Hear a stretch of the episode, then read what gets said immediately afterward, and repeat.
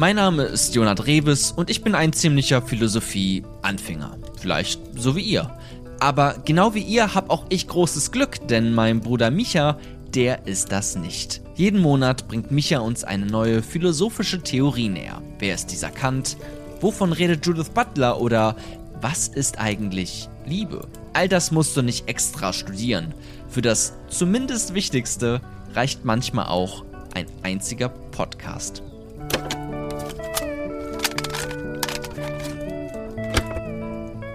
Heute geht's um die Phänomenologie.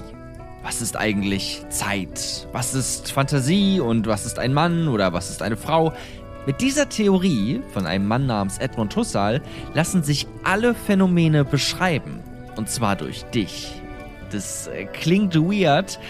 Äh, Ja, das ist es vielleicht auch. Und deshalb nehmen wir uns heute viel Zeit für die Phänomenologie.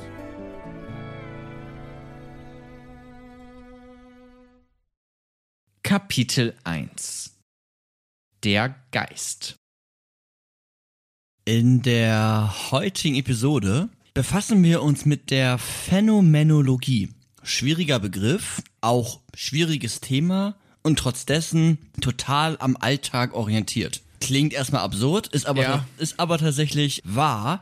Also heute nochmal runtergebrochen, was ist das überhaupt? Ich weiß es auch selber ehrlich gesagt nicht wirklich. Es ist ja oft so, dass man irgendwie schon mal irgendwas davon gehört hat. Phänomenologie bei mir auch noch nicht so richtig der Fall, dass ich mich damit auskenne oder dass man denkt, hm, das ist ein Begriff, den man irgendwie kennt. Das ist, glaube ich, was relativ komplett Neues für viele Menschen. Genau, es ist was komplett Neues und vielleicht auch erst einmal etwas Sperriges, wo man vielleicht nicht sofort auf die Idee kommt, darüber eine Folge zu machen, aber es ist auch eine, ja, eine Haltung, die man zumindest da mit transportieren kann, die man vielleicht auch mitnehmen kann heute. Und wenn man die annimmt oder annehmen möchte, dann kann man auch seine Sicht auf die Welt vielleicht so ein bisschen verändern, ein bisschen doch phänomenologisch machen wenn das der Anspruch ist, den man dann haben möchte und oder zumindest eine Möglichkeit, die sich daraus ergibt, wenn man ähm, diesem Podcast heute folgt und vielleicht auch in Teilen versteht. Ja, doch, das ist ja oft äh, bei diesem Podcast eigentlich so. Man muss erstmal reinkommen, sich, sich das alles anhören und dann irgendwann, so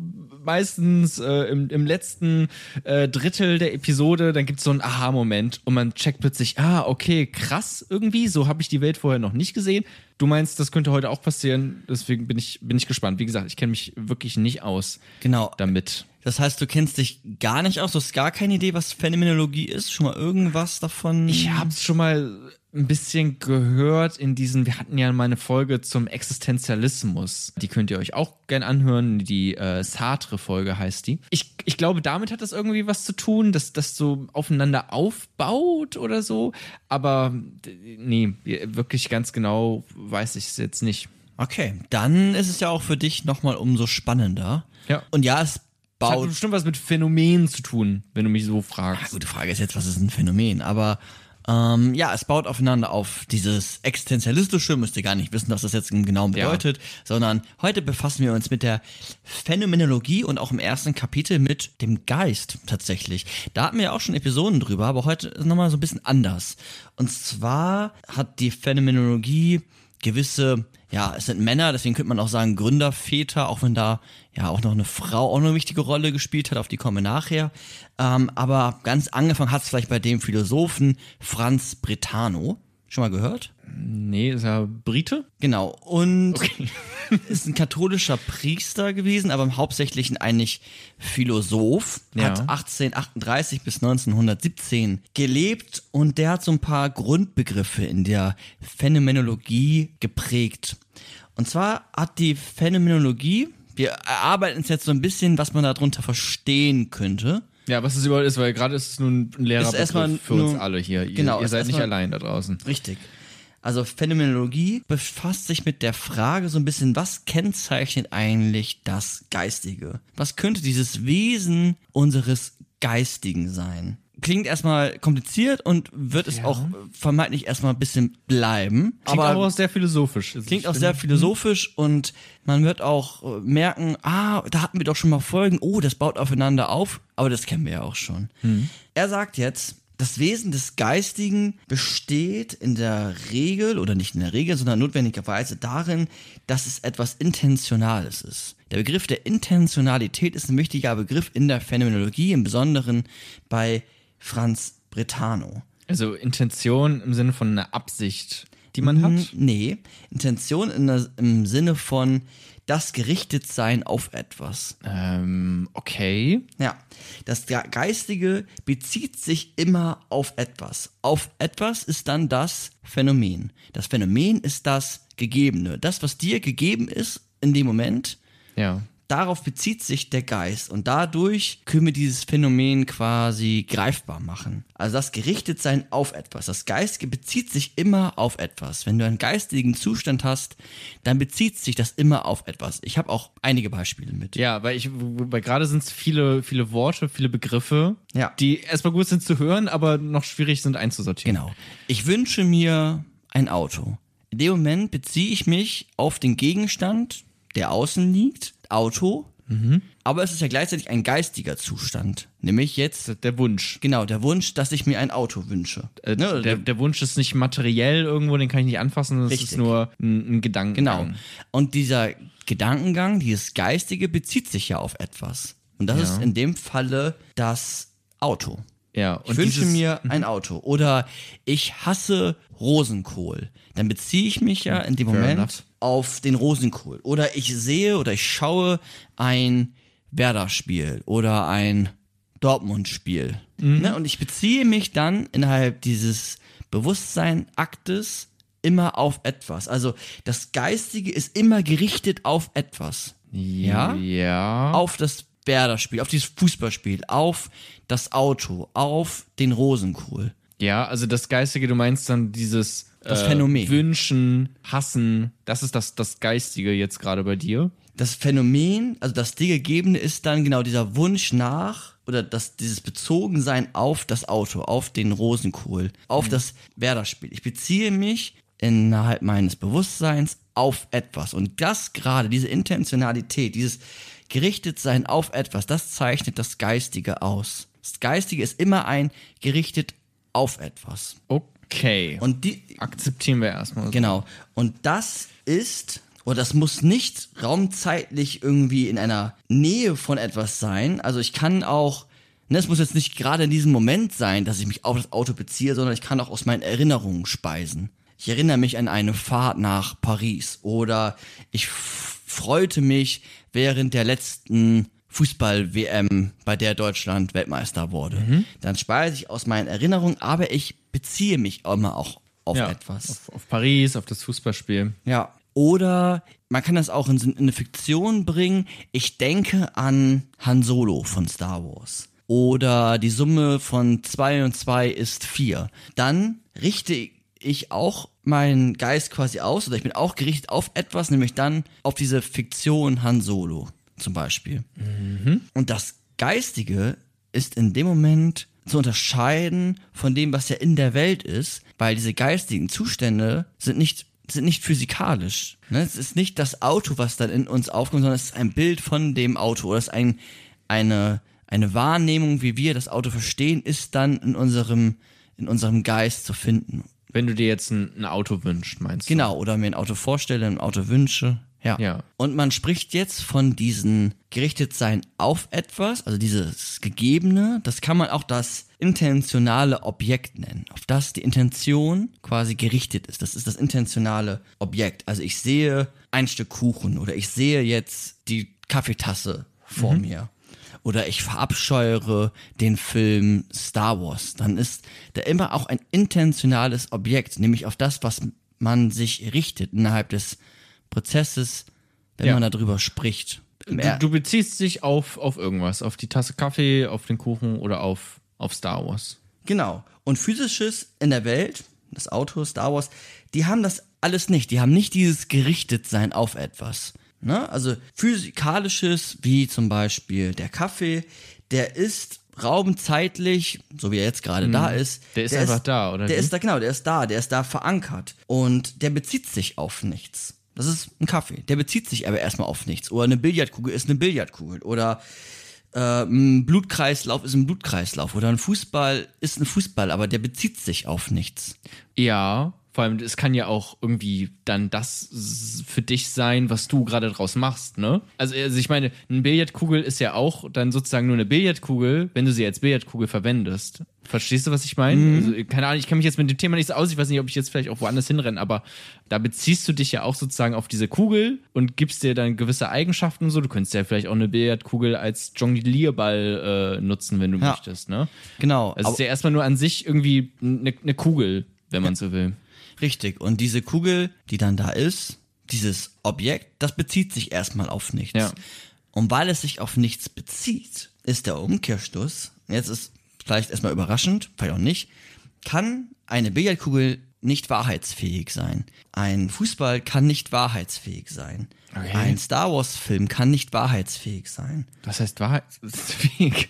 Allein dieses Objekt hat keine Wahrheit. Weil, Ja. und wir kennen das ja vielleicht schon auch aus der letzten Folge, eine Billardkugel beispielsweise ist nicht wahr oder falsch. Sie bezieht sich ja auf nichts. Erst wenn wir mit unseren geistigen Zuständen uns auf diese, auf diese Billardkugel beziehen, also uns auf sie richten, erst dann kann es wahr oder falsch sein, dass es eine Billardkugel ist. Also wir brauchen immer das Gerichtetsein und so eine Korrelation, das hatten wir ja letztes Mal auch, so eine Übereinstimmung, eine Korrelation zwischen dem Objekt, dem intentionalen Objekt und dann das, was quasi bei uns ankommt, unserem geistigen Zustand. Erst wenn wir uns auf etwas beziehen, Ja. dann kann es wahr sein. Sonst ist es einfach etwas in der Welt. Aber wir brauchen quasi den menschlichen Verstand, wir brauchen das Gerichtetsein auf etwas, damit etwas überhaupt wahrheitsfähig ist. Also, aber, aber, aber ähm, Also- hast du bei der Billardkugel jetzt vielleicht nochmal das als, als Beispiel? Die Genau. Billardkugel an sich ist, ist weder wahr noch falsch. Eine Billardkugel an sich ist kein geistiger Zustand. Eine Billardkugel ist etwas Physikalisches in der Welt. Und weil etwas Physikalisches in der Welt sich auf nichts bezieht, sondern einfach ein physikalisches Ding ist, aber da ist, ja. einfach da ist, kann es nicht wahr oder falsch sein. Erst ein geistiger Zustand, der sich auf etwas bezieht, kann so etwas ähm, mitbringen wie Wahrheit und Falschheit. Also wenn ich sage, die Billardkugel ist kaputt, die hat eine Delle, dann kann das wahr oder falsch sein. Genau. Oder das ist eine Billardkugel, das kann wahr oder falsch sein. Ah, okay, also auch, auch einfach schon das, das so zu bezeichnen, ist sozusagen auch, und das ist all das, was du auch vorher meintest mit diesen Intentionen, Genau. äh, dieses Intentionale, wenn ich sage, das ist eine Billardkugel, dann beziehe ich mich auf diese Kugel, die da ist und, und, und was? Und Genau, erst einmal ist es wichtig, wir wollten ja wissen, was sind geistige Zustände? Was Ja. ist eigentlich das Geistige? Und das Geistige ist Stand jetzt von der Betrachtung der Gründer von der Phänomenologie, also die ersten Gedanken, die dazu gekommen sind, ist, dass das Geistige etwas nichts, nicht physikalisches ist, sondern etwas, das immer auf etwas gerichtet ist. etwas Intentionales. Genau, etwas Intentionales. Also Geistiges, unser Geist ist immer intentional. Wenn wir sprechen, dann sprechen wir immer über etwas. Wir sind immer gerichtet auf etwas. Unsere geistigen Zustände sind immer intentional. Und weil etwas intentional ist, also immer auf etwas gerichtet, ist es, kann es wahr oder falsch sein, weil dieses Gerichtetsein auf etwas, auf das Phänomen, auf das dir Gegebene in dem Moment, da kann man dann überprüfen, ist es wirklich, findet diese Übereinstimmung statt. Ne? Also Wir hatten das ja bei dieser Wahrheitstheorie, ist es jetzt eine Billardkugel oder ist es keine Billardkugel oder auf was haben wir uns jetzt geeinigt, was, wie wir diesen Ball nennen. All das kann wahr oder falsch sein. Aber das zeichnet gerade das, das Geistige aus, dass das Geistige sich immer auf etwas, nämlich auf ein Phänomen bezieht. auf irgendwas da draußen. Also immer wenn ich, wenn ich rede, wenn ich denke, wenn ich äh, herumfantasiere, dann bezieht sich das immer auf irgendwas da draußen. Genau. Auf, auf, auf irgendeine nicht- Art und Weise. Auf irgendeine Art und Weise, ja, man kann sich, also es bezieht sich immer auf etwas. Es bezieht sich immer, okay, und das könnte ich dann auch, weil sich das immer auf irgendwas bezieht, könnte ich das dann auch überprüfen. Genau, und dann ist aber entscheidend, dass man jetzt, weil sich immer auf etwas bezieht, dann ist ja in der Phänomenologie jetzt gar nicht so interessant, was da draußen ist, sondern was bei uns Menschen, was bei dir, nehmen wir mal dich jetzt als Beispiel, was bei dir ankommt, weil nur darüber können wir eigentlich richtig sprechen. Das heißt, die Phänomenologie hat immer so eine Perspektive von der ersten Person. Die erste Person, das, wie du, wie du, dein geistiger Zustand, wie der sich auf etwas bezieht, den betrachtet die Phänomenologie und die kann sie betrachten. Also wie ich rede und, und, und spreche und Dinge beschreibe. zum, ja, genau. Ja. Oder wie du zum Beispiel jetzt diese Tasse Kaffee wahrnimmst, wie du die beschreibst. Mhm. Darauf kann sich die Phänomenologie beziehen und dieses unterforschen, weil geistige Zustände immer intentional sind. Immer auf etwas. Immer auf etwas bezogen. Auf den Kaffee bezogen, aber sie kann auch bezogen sein auf Liebe. Das ist ja nicht etwas, was du direkt in der Welt findest, aber du könntest ja dieses, wenn du über Liebe sprichst, dann beziehst du dich ja auf etwas, nämlich auf das, was du Liebe nennst, und dann kann man auch über Liebe sprechen. Okay. Wir, ja. wir müssen das, glaube ich, noch so ein bisschen ausrollen. Ja, ja, ich schon. Es ist auch ziemliches Gehirnjogging, glaube ich, heute. Könnte ich mir gerade vor, also bisher zumindest. Ja, das äh, Beste kommt noch. Okay.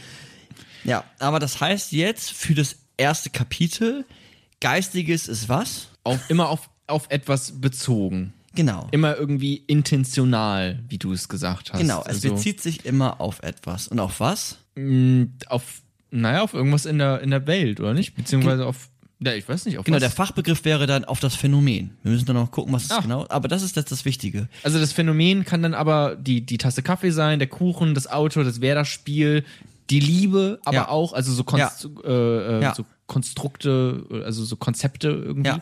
Eine Zahl, ein Genau. Buchstabe. Ja, und das ist dann die Lehre von diesen, oder die Untersuchung von diesen Phänomenen, von dem, was dir gegeben ist. Ja. Das will die Phänomenologie. Und das kann sie, weil sie sich den Geist anguckt. Und der Geist ist entscheidend. Okay, warte, das war ja gerade ein wichtiger Satz. Ja, ich weiß. Äh, kannst du den nochmal wiederholen? Weil die, die, die Phänomenologie ist was? Achtung, jetzt noch einmal ganz genau zuhören.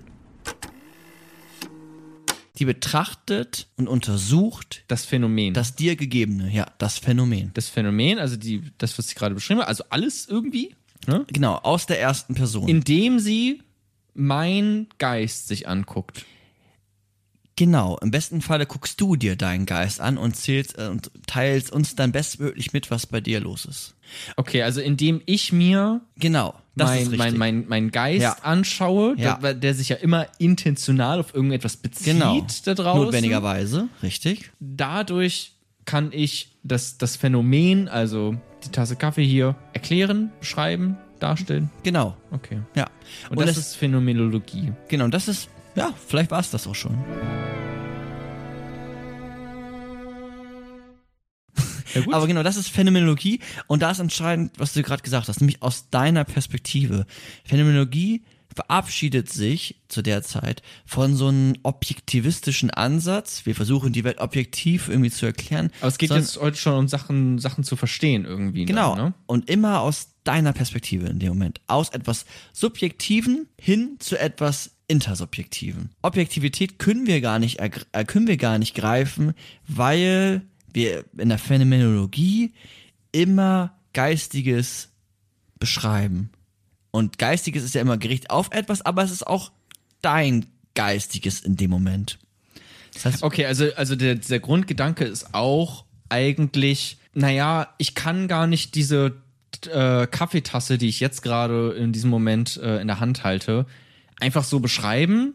So wie man das ja vielleicht irgendwie intuitiv würdest du sagen, ja, beschreib doch einfach die äh, Tasse äh, äh, mit dem Kaffee da drin. Äh, mach das doch einfach, dann, dann reicht das auch. Ähm, aber die sagen, nee, es ist ja immer irgendjemand da, der diese Kaffeetasse wahrnimmt. und wer ist das? Genau, Und wer, ist, das? Und das muss ich mir eigentlich angucken, Ja. weil das ja auch immer diese, also die Wahrnehmung, Leute nehmen ja Sachen anders auch wahr. Genau, und, Und, und, und das ist es, richtig? Genau, und der, der da gerade wahrnimmt, der ist dann ja gerichtet auf den Kaffee und dann ist es wahrheitsfähig. Sonst ist es nur ein Kaffee. Oder nur eine Tasse. Wir können es gar nicht greifen. Erst wenn wir uns auf den Gegenstand richten und quasi einen Blickwinkel erzeugen, Dann wird's zum Kaffee. Dann wird es zu dem Und nicht Kaffee. einfach zur äh, schwarzen Plörre. das, genau, und das schauen wir uns auch noch, jetzt sage ich schon wieder nachher, das tut mir immer so ein bisschen leid, aber ich habe den Kaffee nachher auch nochmal als Beispiel. Dann können wir uns mal Kaffee ein bisschen genauer angucken. Zumindest in meiner Erinnerung. Und Sehr gut. Das war so ein bisschen, oder das ist so ein Grundbegriff, diese Intentionalität. Den solltet ihr euch auch auf, auf jeden Fall merken. Franz Bretano, der, ja, muss man sich jetzt nicht notwendigerweise merken, aber, Franz Bretano. Genau. Klingt wirklich aber dieses, lustiger, ulkiger Name, finde ich. ulkiger Name, ja, aber dieses gerichtet sein auf etwas, Mhm. auf das Phänomen, das dir gegebene, diese Intentionalität, das ist wichtig. Und das hat ein anderer Denker aufgegriffen. Ein Denker, der ganz viele DenkerInnen beeinflusst hat, durch seine Art zu philosophieren und auch die Philosophie vielleicht einen neuen Touch geben zu wollen. Weißt du, wen ich meinen könnte? Reimt es sich auf Schmussal? Ein bisschen. Hussal? Wollen wir uns den mal im nächsten Kapitel angucken? Heißt er tatsächlich äh, Hussal oder habe ich es falsch ausgesprochen? Weil es ist jetzt Gesundheit. kein alltäglicher ja, Name. Edmund Husserl. Edmund Hussal. Ja, gucken wir uns gerne im nächsten Kapitel an.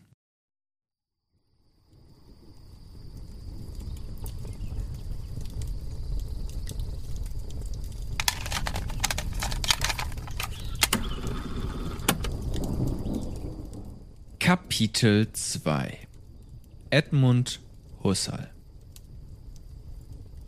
Edmund Husserl hat gelebt von 1859 bis 1938. Keine So ein Ahnung. bisschen, ein bisschen länger als der, wie hieß er, Franz äh, Bretano? Bretano? Ja, genau. Und hat zu Zeiten, oder fällt dir irgendwas auf, so bis 1938, zu welcher Zeit hat er so ungefähr gelebt? Von 1859 bis 19... 1859, oh, okay, 59. gar nicht so kurz übrigens dann gelebt auch. Ähm, und ja, natürlich äh, den Ersten Weltkrieg miterlebt und den, den, den Zweiten, äh, die Machtergreifung Hitlers auf jeden Fall mit, miterlebt. Genau, richtig. Und von der ja, philosophisch-wissenschaftlichen Tradition kann man vielleicht noch sagen, er hat zu Zeiten von äh, Sigmund Freud auch gelebt. Den kennt man ja auch. Ja, dieser Psychoanalytiker. Genau, vergisst man ja manchmal vielleicht auch, Das dass der, Unterbewusstsein und so, dass ja. der noch eigentlich noch gar nicht so alt ist, ähm, also noch gar nicht so lange her ist. Hat aber auch zu Zeiten gelebt, so ein bisschen von, ähm, ja, Heidegger zum Beispiel, vielleicht den Namen hat man auch schon mal gehört, und auch andere. Gleichzeitig ist es so, dass Edmund Husserl Sohn einer jüdischen Familie war. Der war nicht unbedingt Jude im streng ähm, religiösen ähm, Glauben verhaftet, aber er war Sohn einer jüdischen Familie, also für die Nazis war er Jude. Das Ja, ist natürlich nochmal interessant, wenn man 1938 verstorben aber hat er ist. in, aber in Deutschland gelebt? Ja. Nein. Ja? ja, Ah, okay. Ganz genau. In Deutschland gelebt, hat in der Mathematik promoviert damals zum Zahlenbegriff. Zum was? Welchen? Zum Zahlenbegriff. Zahlenbegriff. Ja, hat okay. sich mit der Zahl und mit dem Begriff der Zahl auseinandergesetzt. Ähm, und wurde später dann aber Philosophieprofessor. Ähm, total schwer zu verstehen, auch wie er geschrieben hat.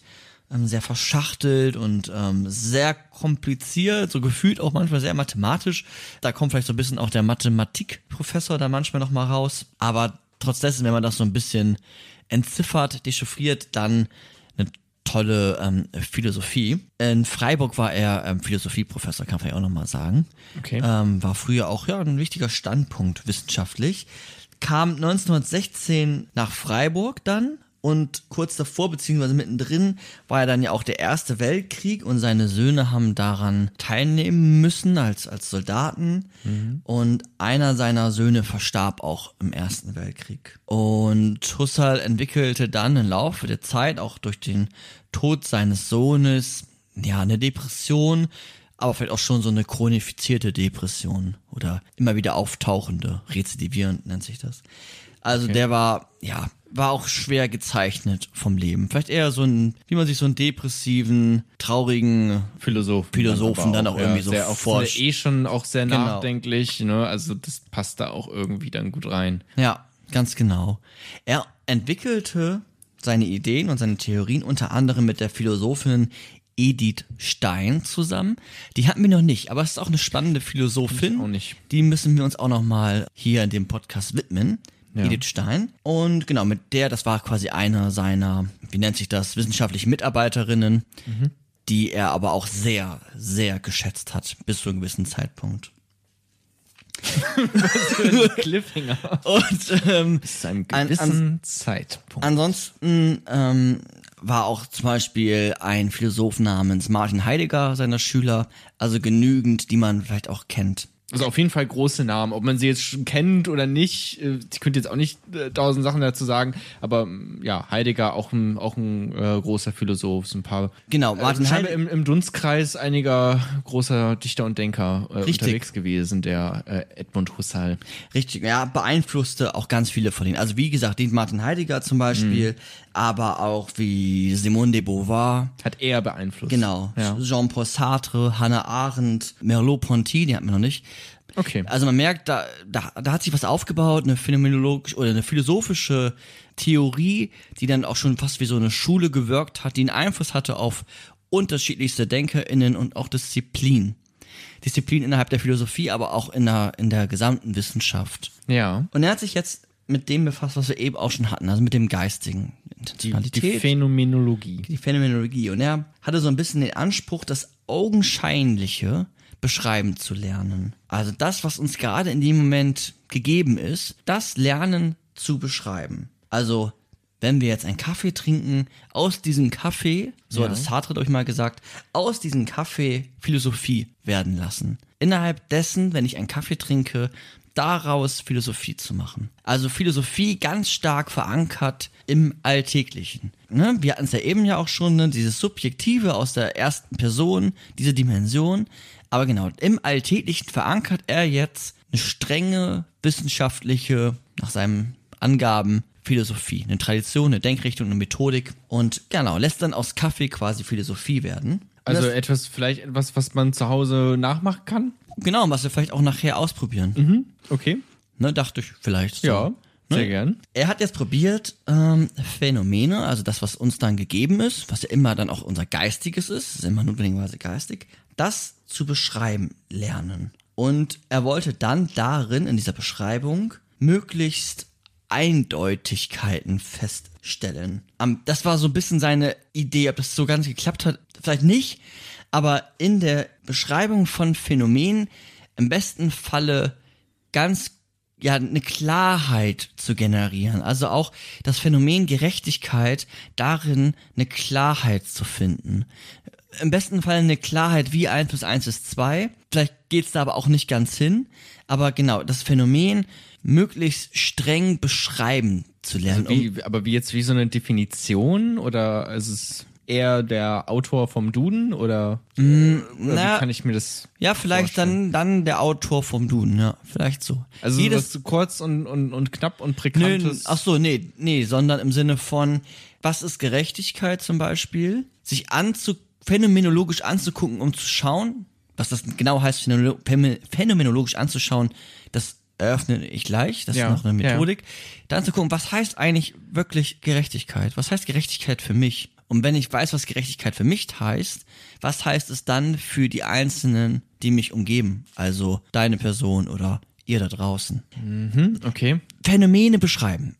Erstmal dabei. Wirklich lernen, das Augenscheinliche beschreiben zu können. Das, was dir wirklich gerade in diesem Moment, das Augenscheinliche, das beschreiben zu können. Und in der Beschreibung die Erfahrung, wenn ich ein Phänomen quasi erfahre, diese Erfahrung von Vorurteilen, von Fehldeutungen zu befreien. Keine Ablenkung mehr, sondern die Aufmerksamkeit auf die Sache selbst richten. Auf die Sachen selbst. Nur der Kaffee. Ich richte meine komplette Aufmerksamkeit nur den Kaffee. Keine Vorurteile. Keine Fehldeutungen. Keine, weiß ich nicht, schon Vorannahmen, die ich irgendwie mitbringe und wo ich schon weiß, was der Kaffee ist, sondern erstmal diesen Kaffee beschreiben. Klingt ein bisschen wie ein Whisky-Tasting, was er irgendwie ein paar Mal Ja, gemacht vielleicht. hat, wo er dann ein Ja. großer Fan war. Ja. Und ich dachte, da mache ich jetzt eine gesamte Philosophie draus. Ja, wahrscheinlich. Kann, Okay, aber so kann man sich tatsächlich vorstellen. Aber du meinst ja auch gerade irgendwie vorurteilsfrei. Ja. Also am besten, also wirklich nur bloß beschreiben. Nicht- Oft ist es ja auch tatsächlich so, auch wenn du jetzt irgendwie,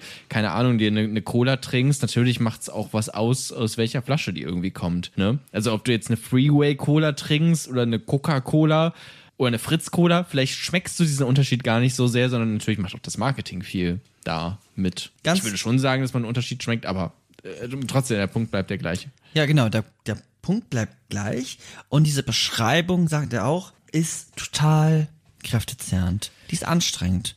Die braucht auch einen gewissen, die braucht auch einen gewissen Mut, sich dann dieser Herausforderung zu stellen und seine Aufmerksamkeit auf die Sachen selbst zu richten. Er sagt auch zurück zu den Sachen selbst. Das ist ein Zitat, was auch nochmal wichtig ist, um ihn zu verstehen, beziehungsweise das ist etwas, was man sich merken kann, um dann Phänomenologie mal erklären zu wollen. Zurück zu den Sachen selbst. Das, ja, vielleicht erstmal so weit. Wirklich zurück zu den Sachen selbst. Dieses Phänomen ernst zu nehmen. Den Kaffee vor dir als Kaffee ernst zu nehmen und ihn dann beschreiben Ja. zu lernen, ja? Also auch so ein bisschen, na, ich dachte jetzt gerade, wo du meintest, zurück zu den Sachen selbst. Wenn man in so einem, ich gehe auch ganz gerne mal immer so ein kleines äh, ähm, äh, Abstecher in die Politik und sowas, ne, weil das ja auch einfach relevant ist. Und natürlich, wenn man in so einem Diskurs ist, in einer Diskussion, dann hat man ja auch immer schon ganz viele Grundannahmen, ne? Und dann ist irgendwie, okay, was ist Gerechtigkeit? Gerechtigkeit ist, wenn ähm, alle Leute das, das Gleiche verdienen vielleicht oder ähm, ich weiß nicht, wenn es der Marktwirtschaft gut geht und so und dann stimmen da Leute zu und so, aber dann ist es dann auch nochmal dieses, sich drauf zurückzubeziehen auf so grundlegende Sachen. Also, weil es hat ja nicht unbedingt dann nur was mit der Marktwirtschaft zu tun, sondern vielleicht einfach sind alle Leute am Ende zufrieden und, und glücklich. So, vielleicht ist das so der eigentliche Kern von Ja. Gerechtigkeit beispielsweise. Und dass man sich das ganz genau anguckt, ohne so eine FDP oder SPD oder was auch immer für eine Brille äh, schon äh, zu tragen, durch der man guckt. Genau, absolut, richtig. Und auch dieses zurück zu den Sachen selbst heißt auch so ein bisschen sich zu verabschieden von, naja, wir können, und das war zu seiner Zeit, wir können alles total gut naturwissenschaftlich erklären. Ja. Wieder mal zu gucken, nee, lass uns mal gucken, wer erklärt da, wer erklärt da eigentlich gerade? Zurück zu den Sachen selbst. Und die Sachen selbst haben ja an sich keinen Behaltswert, sondern wir müssen uns die geistigen Zustände angucken, die intentional quasi erzeugt werden, diese Brücke, die hergestellt wird, Ja. in dem Einzelnen. Und zurück zu den Sachen selbst heißt auch zu gucken, was heißt es, dass das ein Kaffee ist. Ja, ich kann das naturwissenschaftlich beschreiben. Keine Ahnung, kann mir die Botanik oder so angucken. Oder ich kann mir den, kann den Geist naturwissenschaftlich beschreiben und gucken mir welche Nervenenden an, nennen die irgendwie Synapsen oder wie auch immer. Oder ich, ich schaue erst einmal aus meiner Perspektive, was heißt es, dass es ein Geist ist? Was heißt es, dass es ein Kaffee? Ich beschreibe erstmal dieses Phänomen selbst. Und dem komme ich möglichst oder dem versuche ich wirklich möglichst nahe zu kommen und die Erfahrung davon vorurteilsfrei und ja ohne Ablenkung, ohne Fehldeutungen beschreiben zu lernen, was anstrengend ist. Okay, ja, ich kann es mir auch gerade noch nicht so ganz genau vorstellen, weil es ist, ich weiß nicht, du wolltest ja es jetzt gleich auch nochmal darstellen, ne? Ja, genau. Es wird gleich nochmal ein Tick komplizierter und dann ein Tick einfacher. Aber wenn wir uns jetzt zum Beispiel einen Kaffee angucken, dann gucken wir, gucken wir uns an, was ist ein Kaffee? Ja. Was meinst du, was ist ein Kaffee? Ja, ich nehme ihn mal direkt in die Hand, ich glaube, es ist einfacher. Ihr da draußen, schnappt euch mal einen Kaffee. Ja, es ist wie ein, wie ein richtig schlecht gelaunter Tee. irgendwie, oder? Ist der irgendwie so. Ist der eigentlich wie Tee? Weil es ist ja nur Wasser mit halt mit einer Bohne drin, was man auch immer vergisst, dass das einfach eine Bohne ist. Ähm, ja, und schmeckt halt, schmeckt halt irgendwie kräftig und ähm, kann ganz gut den Tag damit starten. Spannend, ja. Das ist noch, an einer Stelle war es phänomenologisch, an, an mehreren Stellen war es das nicht. Oh, es schmeckt scheiße, wenn es kalt ist. das ist richtig, ja. Das ist auch nochmal als kurze Ergänzung. Ja. Genau, jetzt könnte man gucken, okay, ein Kaffee, was ist ein Kaffee? Ja, irgendwie, man könnte sich jetzt irgendwie die Botanik da angucken und sich den Kaffeestrauch angucken. Man könnte gucken, wie Bohnen, Kaffeebohnen und heißes Wasser mit interagieren. Man könnte sich den äh, Welthandel von, von Kaffee anschauen. Ähm, Ja. Man könnte sich den, die Wirkung des Koffeins angucken. Dann ist man aber und das sind alles unterschiedliche Blickwinkel auf den Kaffee, was da erstmal total auch schon mal interessant ist. Ne? Also es gibt unterschiedliche Blickwinkel auf diese Tasse Kaffee. ja, ist immer so ein anderer Kontext. Genau, ist ein anderer-.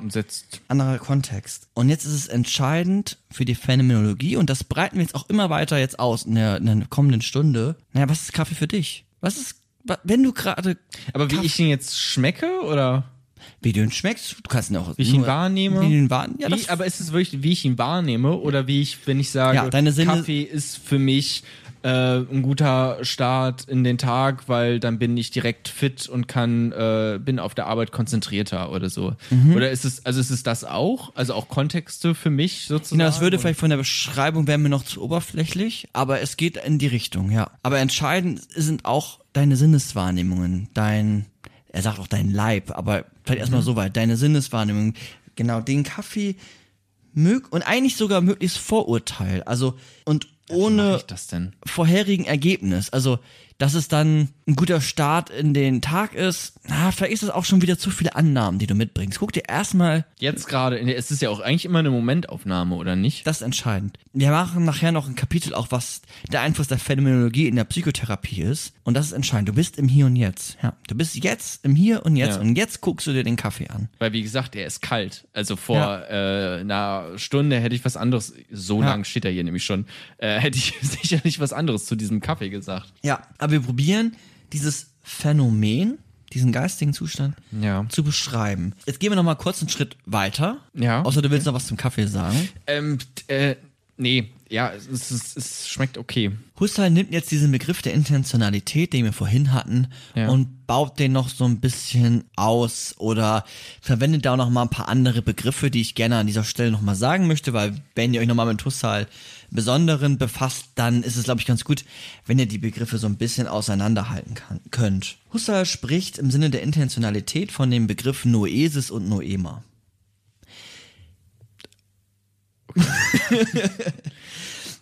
und die Begriffe jetzt mal so ein bisschen ähm, für Ja. euch verständlich zu machen. Noesis, Noema und No Angels.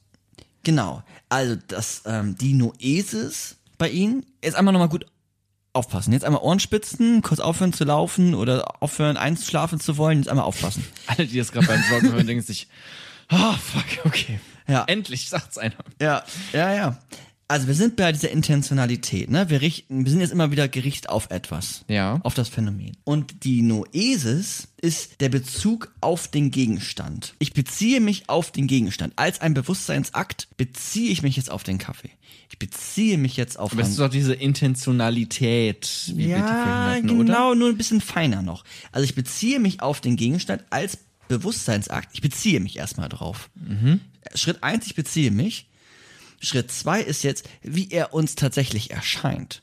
Ich beziehe mich drauf und in der Beziehung ist fast, es passiert gleichzeitig im Endeffekt, aber ich beziehe mich auf den Kaffee und gleichzeitig erscheint der Kaffee auch. Also als etwas, wie er uns erscheint, wie wir den wahrnehmen, mit, mit, dem Sinnen, was für uns dann ein Kaffee ist. Und das ist die, oder das ist Noema. Also wir haben die Noesis, ein Bezug auf den Gegenstand und Noema ist dann, wie er uns erscheint. Nochmal.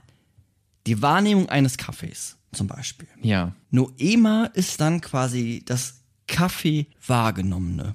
Das heißt, es ist nicht der Kaffee an sich, sondern wie wir den Kaffee wahrnehmen. Dieser, das ist jetzt quasi ein Bewusstsein. Das ist Noema. Und das entsteht durch den Prozess, wie die Noesen quasi in uns die Noema erzeugen, also das Kaffee wahrgenommen. Warte, Also dieses Noesen, wie ich mich darauf beziehe, auf diesen Kaffee. Ja, ja, also ganz, genau, ganz viele Noesen. Und dann kommt das dadurch durch diese Noesen, wie ich mich Ja. auf diesen Kaffee beziehe, Ja. entsteht das Noema, genau. äh, nämlich wie ich den wahrnehme. Dann, also Genau, das ist dann der. Gegenstand in deinem Bewusstsein. Der dann auch Ja. nicht mehr physikalisch ist, so und wie diese der Kaffee. Noema, ja genau, der ist nicht, das ist nur was Geistiges, also, ne? Ja. Ist, und diese Noema versuche ich jetzt mit in der Phänomenologie möglichst genau zu beschreiben. I- genau, vielleicht sogar die einzelnen Noesen. Wie das denn? Naja, Die Noesen? genau, dass du dir anguckst, wie Ah, okay. eigentlich dieser Gegenstand entstanden ist. Ja. Innerhalb deines Bewusstseins. Aber Ah, genau okay. das, was du gerade gesagt hast, ist aber richtig. Ne? Also unterschiedliche Noesen bilden diesen Gegenstand in deinem Bewusstsein, Noema, das ist quasi eine Einheit, diese Noesen bilden eine Einheit und erzeugen das äh, Noema. Und Noema ist aber dann nicht der Gegenstand, wie er in der, in der Wirklichkeit ähm, sich darstellt, oder wie er ist, sondern wie er sich dann durch unsere Sinneswahrnehmungen darstellt. Und dieses Phänomen, was sich aus diesen Vollzügen ergibt, das ist, ist dann das, was wir versuchen zu beschreiben. Also wir haben vorher diese Noema. Intent. Genau. Im Endeffekt beschreiben wir Noema, aber das besteht ja aus Noesen. Aber dann, das ist eine quasi nochmal so ein bisschen feiner, diese Intentionalität. Okay, aber es ist jetzt auch kein Hals- und Beinbruch, äh, wenn ich mir das jetzt nicht perfekt merken kann, Noema und Noesen. Aber es ist, so, so hat es äh, Edmund Husserl äh, äh, beschrieben. Genau. Und bei der Beschreibung ist es dann noch wichtig zu sagen, naja, wenn wir das so beschreiben, Ja. dann sind wir immer in Beziehung zur Welt.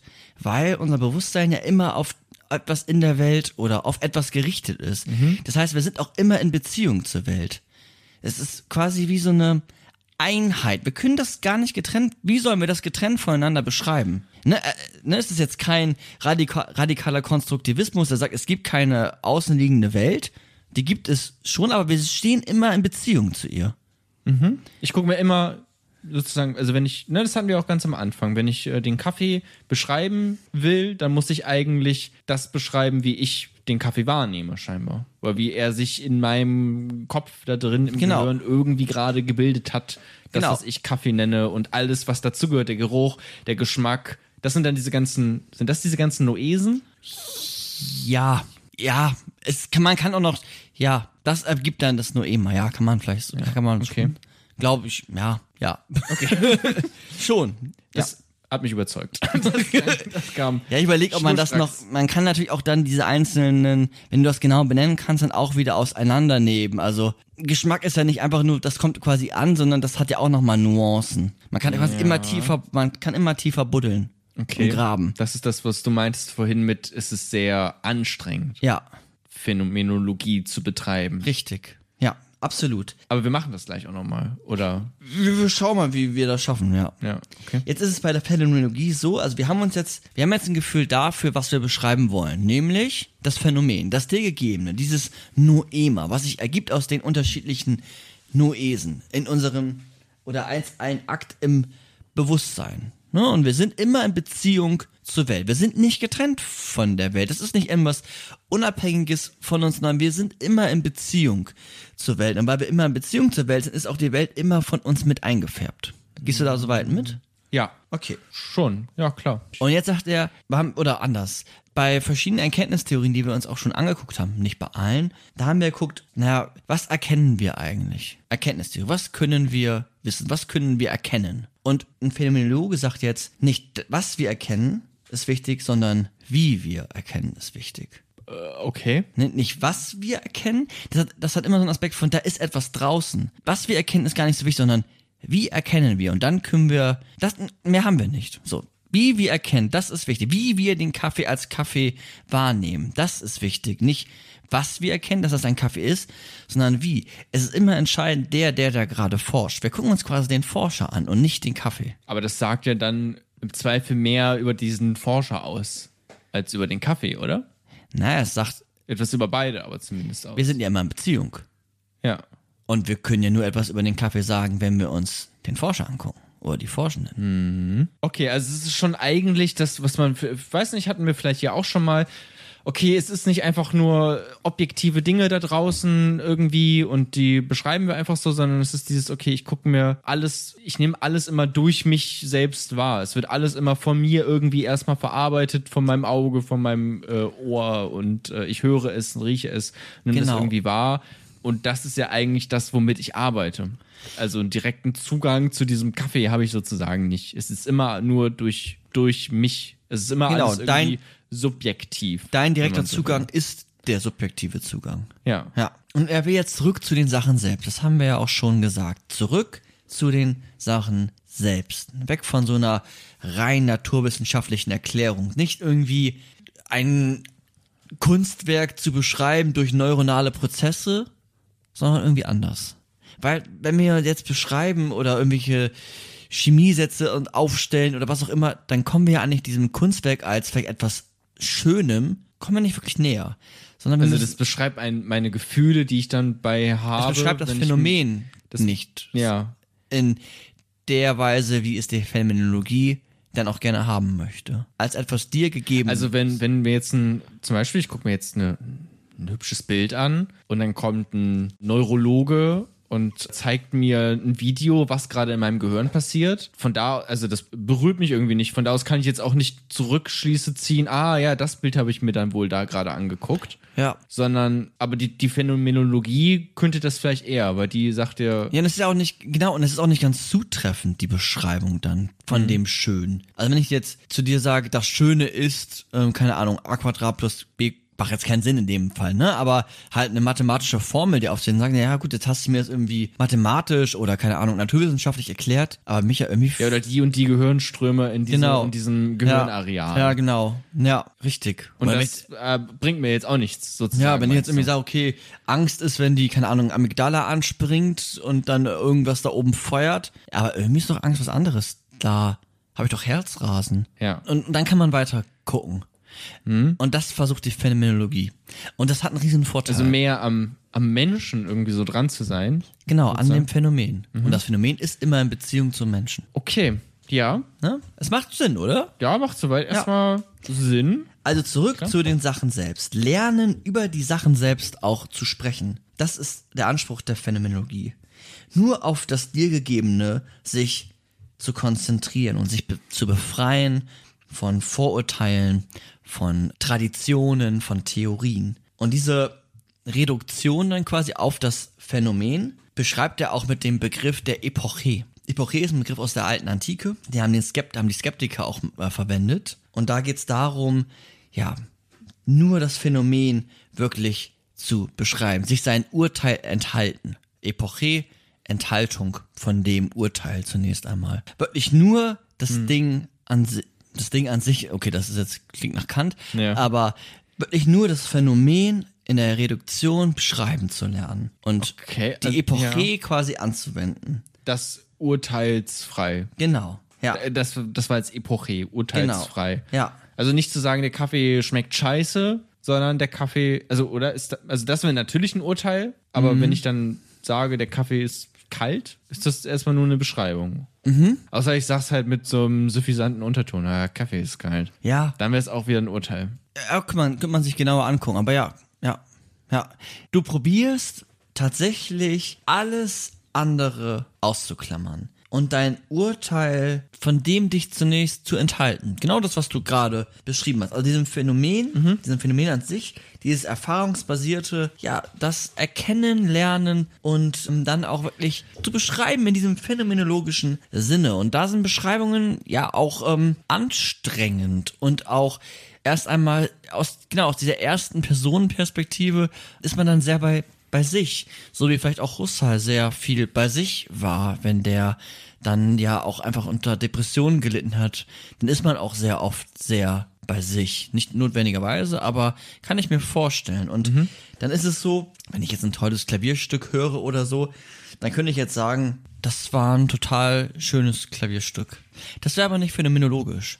Phänomenologisch wäre zu, jetzt nur als ein kleines Beispiel. Das Wäre ein Urteil, wäre eine Epoche. genau, na, Epoche ist ja dem Urteil enthalten. Ach echt? Ach so, okay, sorry. Ja. Genau, es wäre keine Epoche. Ja, es wäre nicht im Sinne der Epoche. Es wäre okay, ja, es wäre keine Epoche. Genau, sondern du probierst wirklich mal dieses Klavierstück auf dich wirken zu lassen und das zu beschreiben.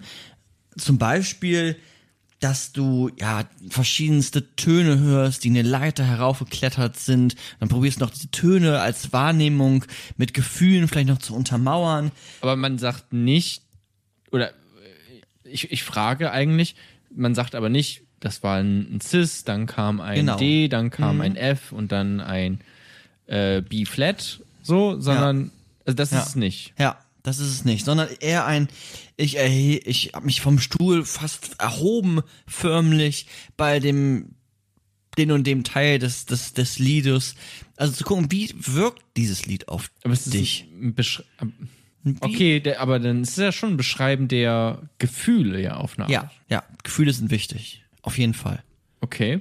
Der Leib, sagt er auch. Also wie, wie du das quasi gerade, wie du das Wahrnimmst. wahrnimmst. Genau, ja. und ich, und ich nehme es nicht wahr als C und D und E und F.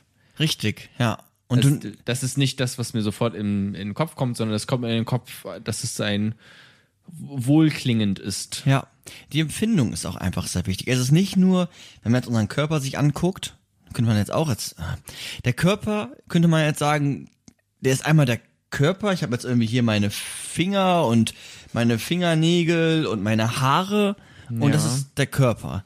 Und wenn es aber, es kann, der Körper kann aber zum Leib werden, wenn ich meinen Körper tatsächlich wahrnehme. Also es ist ein Unterschied, wenn ich meine Haare abschneide, dann ist das wie so ein Objekt, was außen liegt und das schneide ich irgendwie ab. Aber was ist, wenn ich mir den Kopf oder den Finger schneide? Dann, dann passiert etwas. Dann wird es zum Leib. Genau. laut Edmund Ja. Okay, Genau.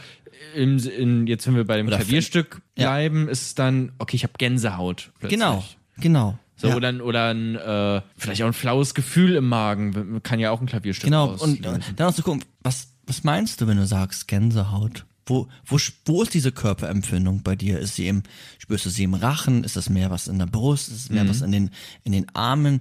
Und es wird sehr, sehr kleingliedrig. Es kann, man kann das quasi fast bis ins Unendliche machen. So gefühlt. Man kann da wirklich ganz, ganz tief reingehen, wie dann die Empfindung tatsächlich dessen, dessen wirklich ist. Und diese Betrachtungsweise, Ja. du guckst Ja, ein bisschen skeptisch. Ja, ich denke gerade, okay, wenn, wenn, jetzt, wenn wir jetzt so über den Leib, wie er meinte, reden, das geht ja ganz gut bei sowas, was ich irgendwie wahrnehmen kann, ja auch. Das ist ja die, ja, Ne? Aber was ist dann bei sowas, du hast ja auch vorhin Konzepte wie Liebe angesprochen, da fühle ich ja Oh. offensichtlich gar nichts. Das ist ja die Voraussetzung, dass alles in unserem Geist intentional ist. ja, aber Gerechtigkeit zum Beispiel, da, Ja, das können wir. Wir machen das, das- dann, wir machen das dann nachher so ein bisschen. okay. Ähm, gucken wir uns an, was. Ja, okay, deswegen habe ich aber gerade so geguckt, weil ich Ja. dachte, hm, Gerechtigkeit, wie soll ich das jetzt, was fühle ich da? Wie ist das eine leibliche Vielleicht Mitgefühl? Erfahrung? Kenny, was meinst du? Gut. Der Vorteil der Okay, machen wir aber gleich noch, meinst du, ne? Ja, aber nicht mit Gerechtigkeit. Der Ja, Vorteil einer phänomenologischen Betrachtung ist, dass du dir jeweilige oder alle Fragestellungen angucken kannst und alles, was als Phänomen, also als etwas in deinem Geist und alles, was im Geist ist, kannst du dir grundsätzlich dann betrachten. Ja. Hast du einen gewissen Zugang. Du hast einen wissenschaftlichen Zugang zu deinem Geistigen und das heißt zu allen möglichen Themenbereichen auch.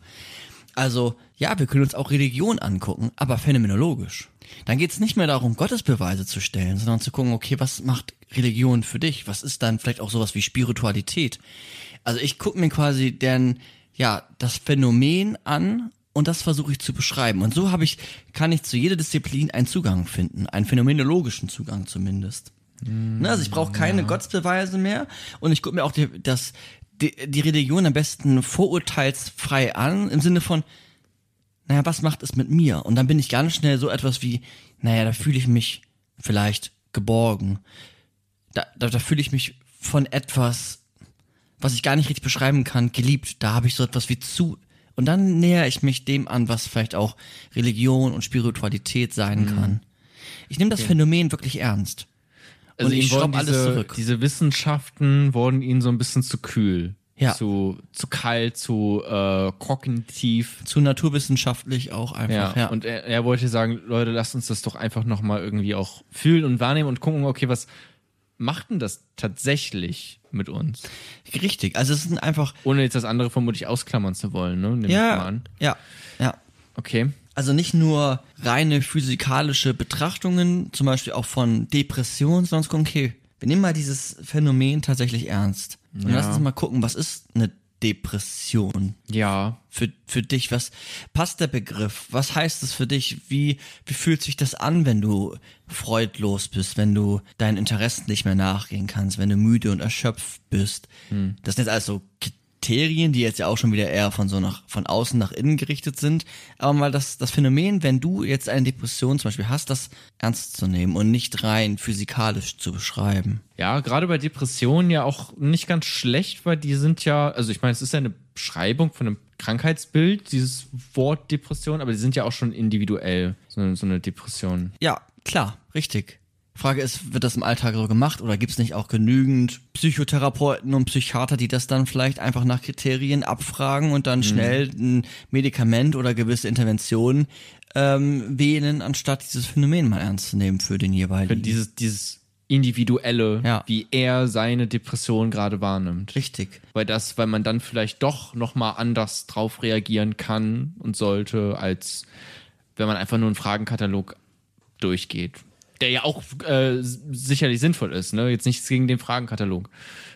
Ne? Aber das andere ist dann vielleicht nochmal individueller. Ja, ja, auf jeden Fall subjektiver, individueller, richtig. Ja, okay. Also es geht dabei. Also hier vielleicht ein praktisches Beispiel, wo es auch Richtig. einfach ne, sinnvoll ist. Genau, ja. Und es geht also darum, eine Schau von Phänomenen, die, ja, die subjektiven Vorurteile ähm, zu, zu reduzieren und alle Annahmen davon frei zu machen. Nicht etwas hineindenken. Ja. Wenn wir jetzt uns ein Glas angucken, das ist irgendwie halb voll, dann würde ja irgendwie, dann gibt's Welch, ne, ich sag's einfach. Kann man irgendwie einen Optimisten ranbringen, der sagt, das Glas ist halb voll und der Pessimist würde sagen, das Glas ist halb leer und ein Phänomenologe würde sagen, naja, eure beiden Standpunkte, die sind wichtig und die nehme ich auch ernst, aber lass uns auch nochmal dieses Glas an sich angucken. Und ja, vielleicht ist es auch für dich halb leer. Was meinst du mit halb? Es ist beides. Also Es ist vielleicht beides. Also es ist abhängig, je nachdem, wer reinguckt ins Glas. Genau, und dann versuchen wir mal dieses Glas zu beschreiben, ohne vorher ein Ergebnis festzulegen. Das Ergebnis steht noch gar nicht fest. Wir beschreiben erst einmal. Wir betrachten das Glas. Ne? Das Glas war ja dieses intentionale Objekt, was wir quasi wahrnehmen. Okay, aber dann ist das, sorry, ganz kurz, aber dann ist das diese, die anderen würden es sozusagen auch falsch machen, ne? Das, also ich meine, die haben ja dann keine Epoche, Richtig. ne? Also die haben die, schon ein Urteil gebildet. Die haben schon ein Urteil, nämlich ist es halb voll oder ist es halb Richtig. leer. Und der Phänomenolo Phänomenologe, Richtig. ähm, der, Der geht zum Kern Ja, der Erfahrung genau. selbst. ja, okay, aber ohne es zu äh, verurteilen oder beurteilen. Genau, die Beschreibung Okay. findet erst Ja, findet okay, statt. sch schwierig. Wie, okay, Es ist, es ist der Erfahrung, die du dann wahrnimmst, wenn du das, äh, wenn du das Glas quasi ja als als Objekt wahrnimmst, dieser Erfahrung zu folgen, diesen Zwang der Erfahrung zu folgen und in aber das urteilsfrei. urteilsfrei. Also er könnte nicht sagen, ich finde gerade, das ist äh, halb voll und deswegen wäre es dann phänomenologisch richtig beschrieben, dass es halb voll ist, weil das wäre ja mit einer mit einem Urteil verbunden. Genau, im besten Falle und das ist das Anstrengende, sich seinem Urteil zu enthalten. Ja. Okay, also zu sagen, da, ich könnte es jetzt auch irgendwie gar Es nicht. ist- es ist ich schwer. bräuchte dafür auch ein Glas Wasser dann vermutlich und Ja. ja, Wir werden jetzt im kommenden Kapitel probieren, phänomenologisch einzelne Phänomene versuchen zu beschreiben. Da habe ich auch die Community gefragt und das werden wir jetzt mal probieren. Wir gucken uns mal an, was kann Zeit zum Beispiel phänomenologisch, was ist Zeit eigentlich zum Beispiel? Ja, okay. Also auch sogar ein sehr abstraktes Thema, was wir vielleicht, na gut, ich will noch gar nichts so wegnehmen. Mhm. Und das schauen wir uns jetzt im, im kommenden und auch letzten Kapitel an. Wir wenden jetzt quasi das an, was wir schon gelernt haben. Ne? Zurück zu den Sachen selbst. Diese Mhm. Intentionalität. Wir haben diese Objekte. Diese ganzen Noesen bilden die Noema. Das ist das Phänomen. Darauf setzen wir dann quasi die phänomenologische Reduktion, also diese Epoche an und beschreiben das Phänomen, das uns gegebene, urteilsfrei, frei von Tradition. Warte, warte, warte, warte, warte. Die phänomenologische Reduktion. Reduktion? Genau, das Phänomen Reduzieren von Vorteilen, von Tradition, von Theorien, von Das alles raus. alles raus. Alles raus, Epoche, reduzieren. Mhm. alles raus, Urteil enthalten. Alles raus und dann, was bleibt übrig? Das Phänomen. Und das versuchen wir dann zu erfassen. Ja. Ja. Okay, also das ist dieser, was du vorhin auch eigentlich schon anfangs meintest, dieser Blickwinkel, den man auf der Welt haben kann, das ist der. Richtig. Und der ist entscheidend fürs kommende Kapitel und der ist auch entscheidend, das kann man auch schon mal so mitnehmen, der ist auch entscheidend, warum zum Beispiel dieser Existenzialismus oder andere Theorien das so spannend finden. Das ist entscheidend.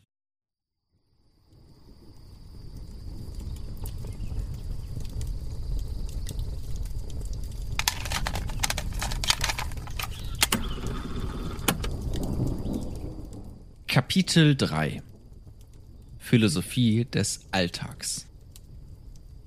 Wir haben jetzt das Handwerkszeug dafür bekommen, um zu lernen, was ist.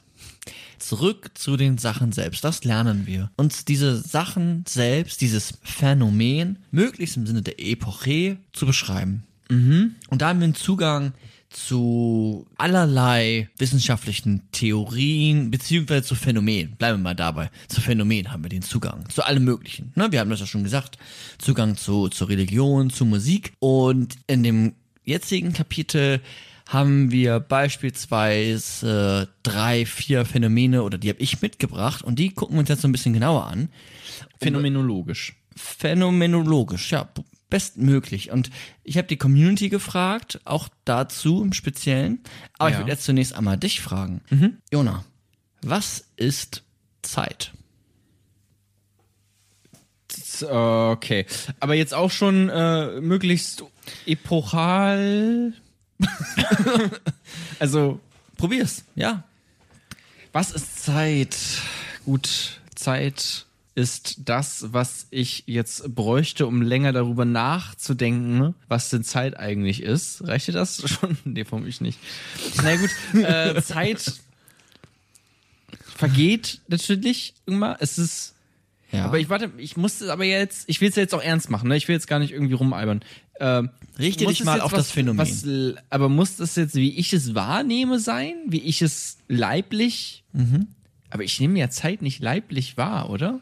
Nimm mal dieses- vielleicht wie ich. Ja. Äh, Zeit ist, also ganz kurz, Zeit ist auch sch sicherlich schwieriger ja, gibt als, leichtere Begriffe. als Kaffee oder so. Mal ganz kurz. Ja, weil Zeit hat natürlich ist, ja, ist jetzt die Frage, ist es etwas in der Welt oder nicht in der Welt? Versuch gut, mal Zeit dieses halt- Phänomen, Entschuldigung, Ja. aber dieses Phänomen Zeit, was wir jetzt irgendwie mit dem Begriff dann irgendwie füllen, was, was, was macht das mit, ich versuche jetzt mal bei Ja. meinem Körper zu bleiben. Ja. Äh, Ist jetzt Das bestimmt alles Gegebene. phänomenologisch nicht korrekt, ne? Aber ist, ich versuche jetzt einfach mal. Ich merke natürlich auch Zeit an mir im Sinne dessen, dass ich auch einfach älter werde. Das ist ja, eine Zeit vergeht sozusagen. Ein Augenblick folgt auf den nächsten. Das, das nehme ich auch wahr. Ne? Ich habe vor nicht allzu langer Zeit habe ich XY gesagt und jetzt äh, sage ich das, was ich jetzt gerade hier sage. Und ich merke auch an meinem Körper selbst, ich bin jetzt 25, ich krieg die ersten Falten und äh, aufstehen morgens geht auch nicht mehr so flott, wie es damals der Fall war. Also ich merke ja auch einen körperlichen Zerfall tatsächlich enorm. Rückenschmerzen ist Zeit auf eine Art und Weise. Ja. Ist das schon, reicht das schon oder? ja, Ich finde, es ist Es ist super abstrakt. Ich es ist wüsste ehrlich gesagt schwer. kaum, wie ich das beschreiben soll. Also leiblich ist tatsächlich irgendwie, ja, wie man langsam stirbt. Irgendwie. Manchmal ist die, ist die Hilfe dafür eine, dass man sich, ja, vielleicht bringt man noch ein, zwei Vorurteile mit oder auch Gedanken und Theorien und dann entleert man sich von denen. Also manchmal ist das hilfreich, sich zu gucken, okay, wo nehme ich denn diese Zeit wahr? In welchem Kontext findet Zeit statt? Naja, scheinbar auf einer Uhr zum Beispiel. Und, und dann zu gucken, okay, was, was Eine ist, Uhr. Ja, aber auch irgendwie ist und es ja sich dann von dem zu trennen, so ein bisschen. Manchmal hilft das, warum nicht? ja, vielleicht auch so ein, äh, ein Zeit als eine Veränderung von Dingen, Phänomenen, die, wie ich sie wahrnehme. Vielleicht so. Also Zeit immer als ein Moment folgend auf den nächsten Moment und die Phänomene, wie ich sie in diesem Moment gerade wahrnehme und wie sie sich zum nächsten Moment hin verändern. Ja. Ja, das- reicht mir erstmal. Das finde ich ganz gut. Also, können wir nochmal gucken, was bei der Beschreibung, wo man dann die Vergangenheit vielleicht einordnet. Gleichzeitig, also, ne, das fehlte jetzt vielleicht noch gerade so ein bisschen. Du warst eher so nach vorne gerichtet. Aber es ist schon mal eine, Oder verändert haben. das hast du nicht gesagt. Ähm, Genau, aber jetzt hast du schon mal so eine erste Idee, was Zeit ist und du merkst auch sofort, Das war aber auch super abstrakt irgendwie. ja, es Das ist auch wirklich abstrakt, aber es macht auch das deutlich, was ich am Anfang gesagt habe. Es ist anstrengend, Ja. Phänomenologie zu betreiben. Vor allem halt bei sowas. Ist Wie anstrengend. gesagt, Kaffee kann ich irgendwie mehr mit meinen Sinnesorganen, da habe ich auch Worte für. Mhm. Ne? Da, da, da sind wir auch drin trainiert, auf eine Art und Weise. Ja, gleichzeitig ab, abstrakte Konzepte zu beschreiben, ist, ist es schwieriger. Ja, vielleicht ist es gar nicht so abstrakt. Zeit, mit Zeit hast du sicherlich mehr zu tun am Tag als mit Kaffee. Aber ich mache es mir nicht bewusst, ne? Es ist ja eigentlich nur ein. Ja, ich glaube, dass bei Kaffee auch um einiges einfacher ist, weil da viel mehr Urteile schon drin stecken. Und Zeit ist vielleicht etwas, wo du wirklich vorurteilfrei manchmal auch rangehen kannst, weil du noch gar kein Urteil gebildet hast. Und vielleicht ist es deswegen auch anstrengender. Ja. Vielleicht ich überlege gerade, ich dachte, Zeit, existiert denn Zeit überhaupt so wirklich? Aber dann könntest du jetzt sagen, ja, ja, ja, das gut, ist aber gute, gute Frage. ja, aber dann könntest du ja jetzt auch sagen, ja gut, aber existiert Kaffee überhaupt wirklich, ne? Aber jetzt sind wir bei der Zeit. Existiert Zeit? Ist Zeit etwas Physikalisches? Was heißt existieren? Philosophie. Michael, es ist äh, Wir können ja mal hören, was die Community Rollenverteilung ist, dass du der Philosoph bist. Äh, ja, wir können gerne hören, was die äh, Genau, wir Community können mal zu dem anhören, Thema. was die äh, Community gesagt hat und dann rollen wir nochmal so ein bisschen aus, was ja vielleicht Zeit für uns ist oder welche Gedanken ich, mir oder auch andere sich schon dazu gemacht haben. Ja, sehr gerne. Ich bin gespannt.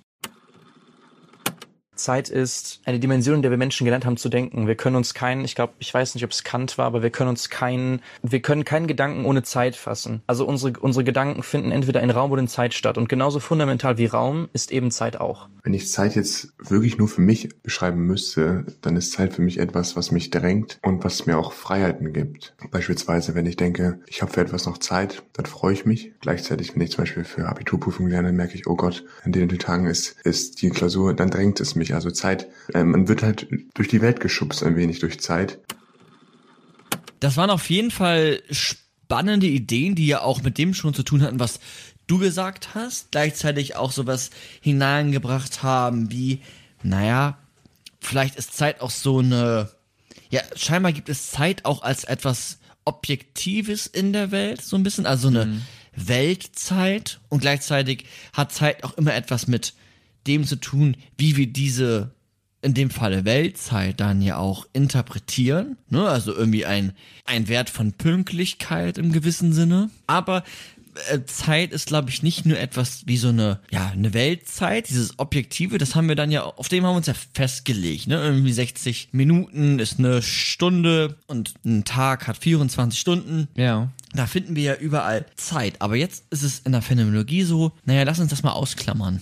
Dieses Konzept, das wir. Ja, lass uns das mal ausklammern. Und diese Epoche mal ernst nehmen. Vielleicht kann man das machen mit einem Hilfskonstrukt, was es dann vielleicht vereinfacht, weil Zeit schwierig ist, und zwar Musik. Thema erstmal abstrakt, aber vielleicht kann man Zeit beschreiben, indem wir auch gleichzeitig so ein bisschen Töne zur Hilfe nehmen. Warte, Zeit mit Musik beschreiben? Die Zeit Okay.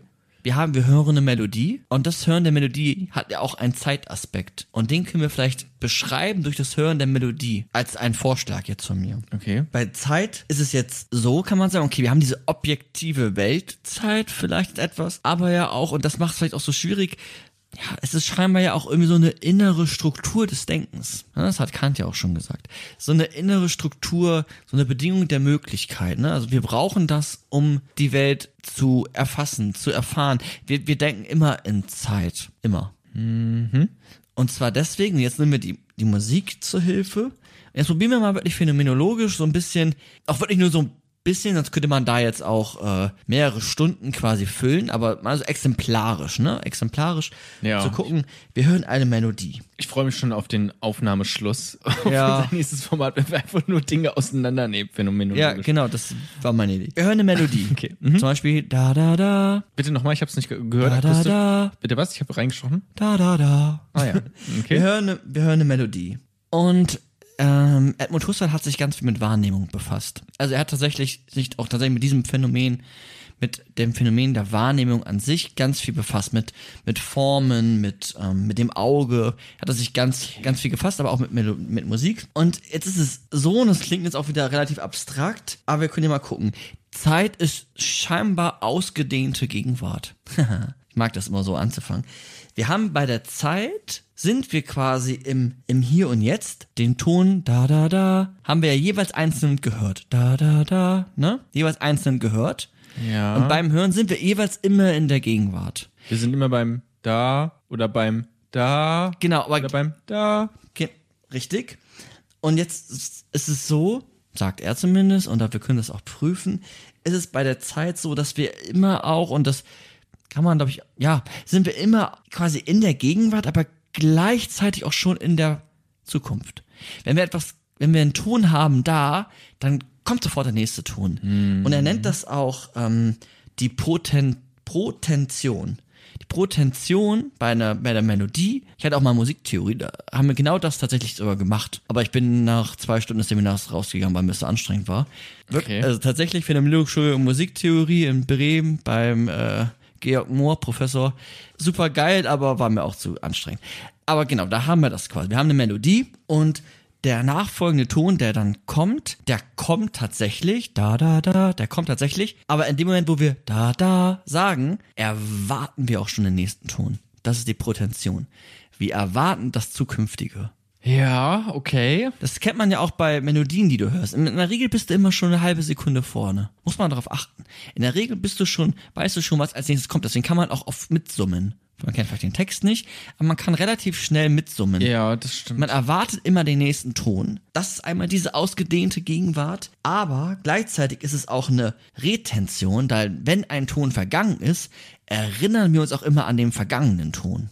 Erst das ergibt die Melodie. Da, da, da. Erst das ergibt die Melodie, nicht da, da, da.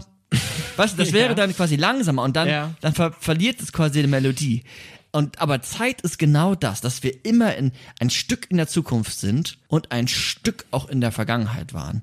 Wir nehmen immer etwas mit aus der Erinnerung, das färbt sich auch immer wieder neu ein, und wir sind gleichzeitig auch ein Stück in der Zukunft. Das merkt man ja jetzt ja auch im Zwischenmenschlichen. Du weißt schon ungefähr genau, wann ich aufhöre zu sprechen, weil dann bist du dran. Ja. ähm, Ne, man merkt es auch so in der aber Zwischen ist das jetzt phänomenologisch? Also ist das das, was, wie ich es.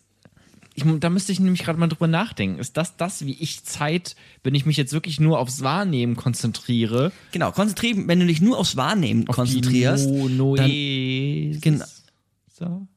Ja, wenn du, wenn, genau, wenn du die Noema wahrnimmst und die Epoche einschaltest, dann merkst du, dass Zeit in der Gegenwart nie punktuell ist, sondern immer etwas Zukünftiges und etwas Vergangenes mit sich bringt. Wenn du dich wirklich mal diese Zeit als Zeit anschaust, dann merkst du, die ist irgendwie ausgedehnt. Die ist nicht greifbar. Die ist nicht greifbar. Die hat immer etwas Zukünftiges. Immer wenn ich über sie reden will, ist sie schon wieder weg, gefühlt. Die ist immer, und die bringt auch immer was mit. Gefühlt ist da vielleicht das richtige Stichwort, oder? Ja, klar, auf jeden Fall. Das ist aus deiner, aus deiner ersten Person, aus der, aus der, aus dem Singular quasi. Weil irgendwie, Sie ist, weiß nicht, wissenschaftlich oder so könnte ich ja schon sagen, Zeit ist einfach nur immer die Gegenwart. Immer nur dieser jetzige eine Augenblick und dann, weiß nicht, definiere ich das auf 0,001 Millisekunden, Quadrosekunden. ja, und dann würde der Phänomenologe sicherlich, der, aber der Phänomenologe würde dann vielleicht sagen, ja, aber so nimmst du Zeit nicht wahr. ja, Richtig? Der Richtig. würde immer sagen, du nimmst Zeit immer als etwas Ausgedehntes wahr, was immer die Vergangenheit, ein Teil der Vergangenheit als auch ein Teil der Zukunft beinhaltet. genau. Also es ist stets, stets ausgedehnt. Das, Okay. e das Ja, gut, eben das- Gewesene und das zukünftig Kommende ist immer ähm, Aber das ist sicherlich nicht alles, oder? im Teil aktuell, also das Aktuelle, das, Ja. wie wir es gerade wahrnehmen, die Gegenwart besteht, besteht immer aus dieser Protention, aus dieser Retention. Mhm. Und das macht einen Aspekt der, der Zeit aus. Ne, man könnte jetzt auch nochmal weiter gucken. Viele verwenden ja auch Zeit irgendwie so als ökonomischen Begriff oder so, aber dann verwenden die den quasi, dann deuten die den wieder fehl. Dann, oh, ich, äh, Zeit ist Geld oder keine Das Ahnung. ist dann schon mit irgendeinem Urteil und Genau, Kontext. Ja, oder ich muss Zeit einsparen. Da ver verwendet man ja auch gleich so ökonomische Begriffe, als wenn Zeit ein, ja, wie etwas, ja, etwas Ökonomisches wäre, etwas wie Geld, etwas Außenstehendes, ein, ein Ding in der, ja, scheinbar äußeren Welt. Aber phänomenologisch ist Zeit vielleicht gerade das und auch sicherlich noch mehr, ne? Aber auch gerade das, dass es eine ausgedehnte Gegenwart ist wenn ich mir versuche, diesen, ne, das ist jetzt mein Vorschlag oder auch den Vorschlag, den ich mitgebracht habe, Zeit als das zu verstehen, wenn man dieses Phänomen Zeit tatsächlich ernst nimmt und zurück zu der Sache Zeit selbst. Ich denke mir die ganze Zeit gerade, wow. Ja. Ähm, nicht. Ja, das ist ja, aber, aber ist es nicht einfach, beschreibt er nicht Gegenwart? We- Weißt du, was ich gerade, Ja, ja, aber beschreibt er nicht die Gegenwart, einfach was Gegenwart ist? ist Genau, was ist- Zeit auch vielleicht noch mal viel noch abstrakter irgendwie, weil Zeit kann ja auch so vieles sein. Es kann Viertel vor fünf sein, als ein Zeitpunkt irgendwie, ne, Genau. den ich ja auch phänomenologisch, wenn ich will, Aber dann, beschreiben kann. dann bräuchtest du ja das Urteil zuvor, dass du Zeit als etwas definiert hast, was sich ausdrücken lässt durch Viertel vor oder Viertel nach fünf. ja. Und von dem wollen wir uns ja lösen. Wir nehmen ja die Theorien weg. Wir haben jetzt keine Theorien mehr über Zeit. Wir haben keine ähm, Normierungen, was Zeit ist, sondern wir sind bei uns selbst. Ganz bei also dir wir selbst. haben eigentlich gar nicht ja, wir haben gar nichts. Äh, wir Es- haben eigentlich nicht mal, also natürlich haben wir den Begriff Zeit, Mhm. irgendwo beziehen wir uns ja gerade drauf, aber eigentlich ist gar nicht das an erster Stelle, sondern eigentlich ist an erster Stelle die Gegenwart, die sich potenziert und was war das andere Wort? Retention. Re retenzi retenziert? Kein, weiß ich auch nicht. Kann sein. Retention und Potention Ja. äh, beinhaltet, diese Gegenwart, also Ja. mal ein bisschen in der Zukunft, ein bisschen in der Vergangenheit Ja. zu sein. Das ist eigentlich das, was da ist. Und das nennen wir dann Zeit. Ja. Und nicht andersrum. Genau. Eigentlich. Ja, wir zweifeln alles an. So ein bisschen wie René Descartes bei seinem methodischen Zweifel, wer sich dran erinnert. Ne? Wir, wir Mhm. zweifeln wirklich alles an. Und durch dieses Zweifel nähern wir uns dem, was tatsächlich Zeit als ein Phänomen ist. Und Phänomen, ne, das ist ja das, was in unserem Geist, ja, was wir da finden. Mhm. Ne, das ist Noema. Ich glaube, man hat es verstanden. Ja, das heißt, das kann, und das ist sicherlich noch mehr, ne, was ist Zeit, aber das ist sicherlich ein Bestandteil der Zeit. Das könnte man sich jetzt nochmal genauer angucken, aber ich fand, oder ich finde eigentlich diese Herleitung durch dem Hilfsmittel der Musik, dadurch kann man es eigentlich, kann man es, fand ich zumindest besser greifen. So, Jetzt verstehe ich auch, warum du vorhin meintest, ja, aber was ist mit der Vergangenheit? Ja. Weil wir, wo ich das äh, Zeit Ja. beschrieben habe, weil ich habe es ja schon relativ ähnlich beschrieben. Ja. Ich habe ja gesagt, ein Moment folgt auf den nächsten. Ne? Ja. Das impliziert ja auch so ein bisschen, also steckt da schon so ein bisschen drin, dass ich auch sage, okay, man antizipiert diesen nächsten Moment, man sieht den schon so ein bisschen kommen. Richtig. Ne? Das, das steckt da ja schon ein bisschen drin. Wie, also ich hab's, war jetzt gar nicht so weit weg Ja. unbedingt von Edmund Und dieses Husserl. folgt beinhaltet auf jeden Fall auch immer das Vergangene, Ja. das Gegenwärtige und eigentlich ist es auch schon, dieses Volk beinhaltet auch immer schon das Zukünftige. Und das geschieht dann aber erst. Aber du erwartest ja das Zukünftige.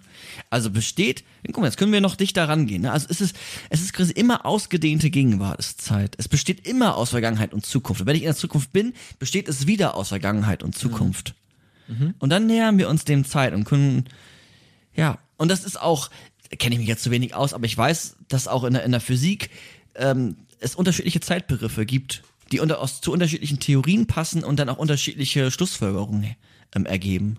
Okay. Ähm, von daher ist Zeit dann nicht notwendigerweise etwas Objektives, so wie wir es dann vermeintlich im Alltag oft wahrnehmen, sondern wenn wir uns der Sache selbst widmen, dann kommen wir dem vielleicht auch manchmal näher, wie es dann tatsächlich ähm, uns erscheint. Ne? Das ist ja das Entscheidende.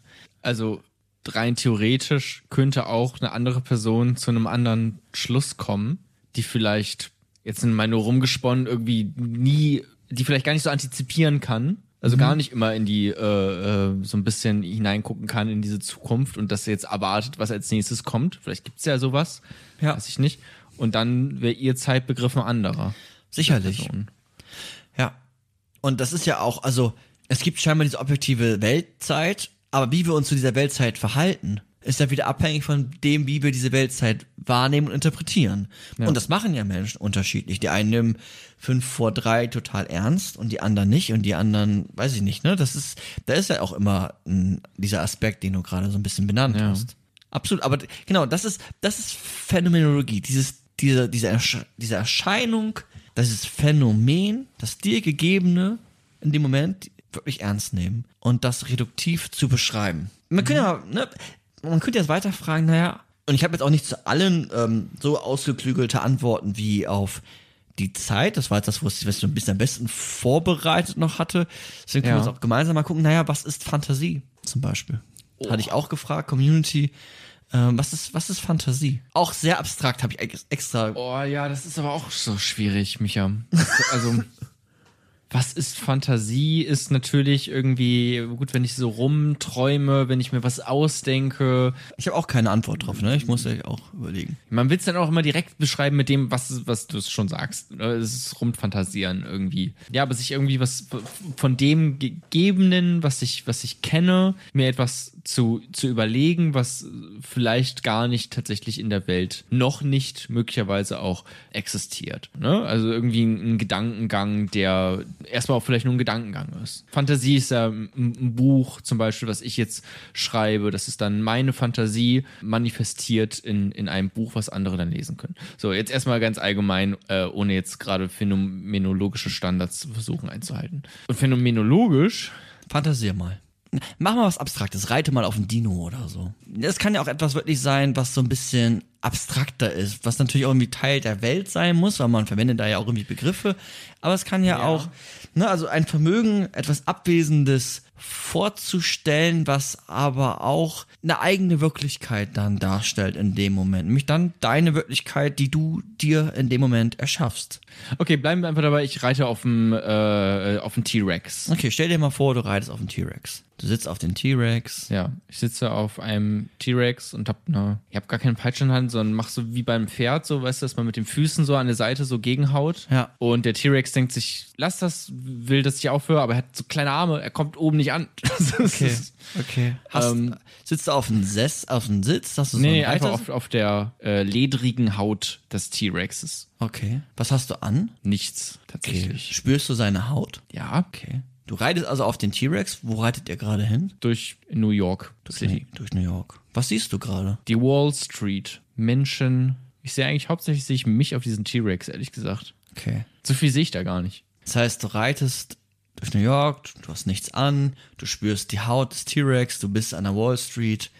T-Rex sieht aus wie, ja, ein T-Rex, wie man sich das so vorstellt, sagst Ja. du. Wie fühlt sich das an, jetzt da gerade so rein? Was, was fühlst du? Ich fühle überraschend wenig, ehrlich gesagt. Also ich weiß, es würde mir jetzt wirklich, wenn ich jetzt ernsthaft versuche, das phänomenologisch zu beschreiben, wie ich auf einen T-Rex nackt reite. Also ich fühle da gar nichts. Also ich stelle es mir eher bildlich vor, tatsächlich. Also ich sehe Farben, ich sehe Formen, aber ich fühle jetzt nicht unbedingt, dass diese ledrige Haut oder das. Ich kann mich vielleicht ein bisschen hineinversetzen, dass man so rumwackelt und äh, rumgeschleudert wird irgendwie. Das, da, aber da müsste ich mich jetzt auch aktiv hineinversetzen in diese Okay. äh, Fantasie und die ein bisschen intensiver betreiben.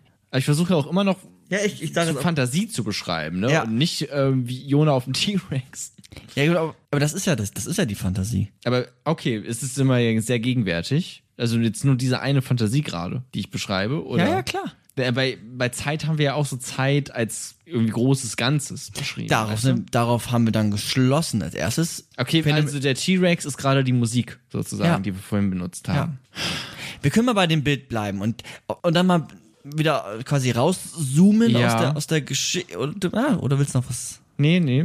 Wir können mal so ein bisschen rauszoomen und, und dann fällt ja ein bisschen was auf. Es fällt, also das kann auffallen, besonders bei Fantasiereisen, wenn man vielleicht sich auch zurückbegibt in Situationen, wo man vielleicht auch schon mal war, wenn man sich überlegt, wie war ich als Kind oder wie wäre es, wenn ich, keine Ahnung, äh, ein König wäre oder so. Dann Ich kann noch eine Sache sagen, die Sag mal eine Sache noch. äh, äh, passiert auf jeden Fall, dass ich so die, dass sie hier und jetzt ausblende ein bisschen. Also Das hätte ich auch gleich noch gesagt, ja. ja, okay, interessant, weil das ist mir schon gerade, weil ich gucke dann so nach oben links und ich gucke auch nur auf einen Punkt und ich nehme mich natürlich noch wahr und dieses Ganze hier, aber ich blende schon viel von der Gegenwart gerade aus und bin in einer anderen Welt sozusagen. Ja, gerade. das ist geil. Auf das wollte ich mich wirklich hinaus. Weil wenn du in dieser anderen Welt bist, was geschieht dann mit der Zeit, die wir eben hatten?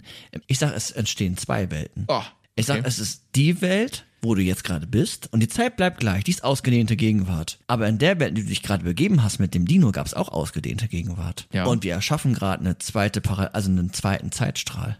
Und das ist auch sicherlich Fantasie, die Möglichkeit, die Fähigkeit zu haben, Zeit Zeit zu schaffen. Genau, und Zeit mitzunehmen. Die Fähigkeit, Sachen zu erleben, zu empfinden, die ein reiner geistiger Gegenstand sind, die ich aber auch in gewisser Weise schon mal erlebt habe. Ich speise meine, meine, meine Fantasie aus bisherigen Situationen, die ich schon erfahren habe. Ich sehe meine Freundin und es kommt Glück auf. Naja, warum kommt Glück auf? Weil scheinbar es schon mal Momente gab, wo du jemanden gesehen hast, der dir Zuneigung oder wo du Vertrauen empfunden hast. Und, und Fantasie scheint mir etwas zu sein, was sehr nahe an dem ist, was auch tatsächlich unabhängig der Fantasie ist, die Gegenwart, so wie sie uns jetzt hier gerade erscheint. Also es ist quasi wie so eine zweite Wirklichkeit. Die Fähigkeit, eine zweite Wirklichkeit zu erschaffen und in der ja, dann aber auch zu, zu leben. Manchmal die Kontrolle zu haben und vielleicht im Traum auch manchmal nicht die Kontrolle zu haben. Ist jetzt mein, mein, mein, Ja. mein Vorschlag. Und es ist sehr intensiv. Okay, und das ist nochmal, um bei dieser Phänomenologie zu bleiben, ist es jetzt nicht, dass wir sagen, okay, äh, ne, hatten wir ja vorhin auch schon, ge Mhm. bestimmte Gehirnströme sind besonders aktiv, wenn wir uns etwas, äh, wenn wir fantasieren. Das ist es nicht, sondern einfach nur, okay, was macht es mit mir gerade? Ja. Und wie empfinde ich das? Und da ist das ja eine ganz gute Beschreibung von dem, was ich gerade tue, was, Genau. worauf sich das bezieht, auf dieses Tun nämlich, ja, das Fantasieren. Und das ist eben dieses, ein, ein Punkt dessen sicherlich, einen zweiten Zeitstrahl äh, äh, zu erschaffen in einer ganz neuen, eigenen, unabhängigen Welt. Und das ist total intensiv.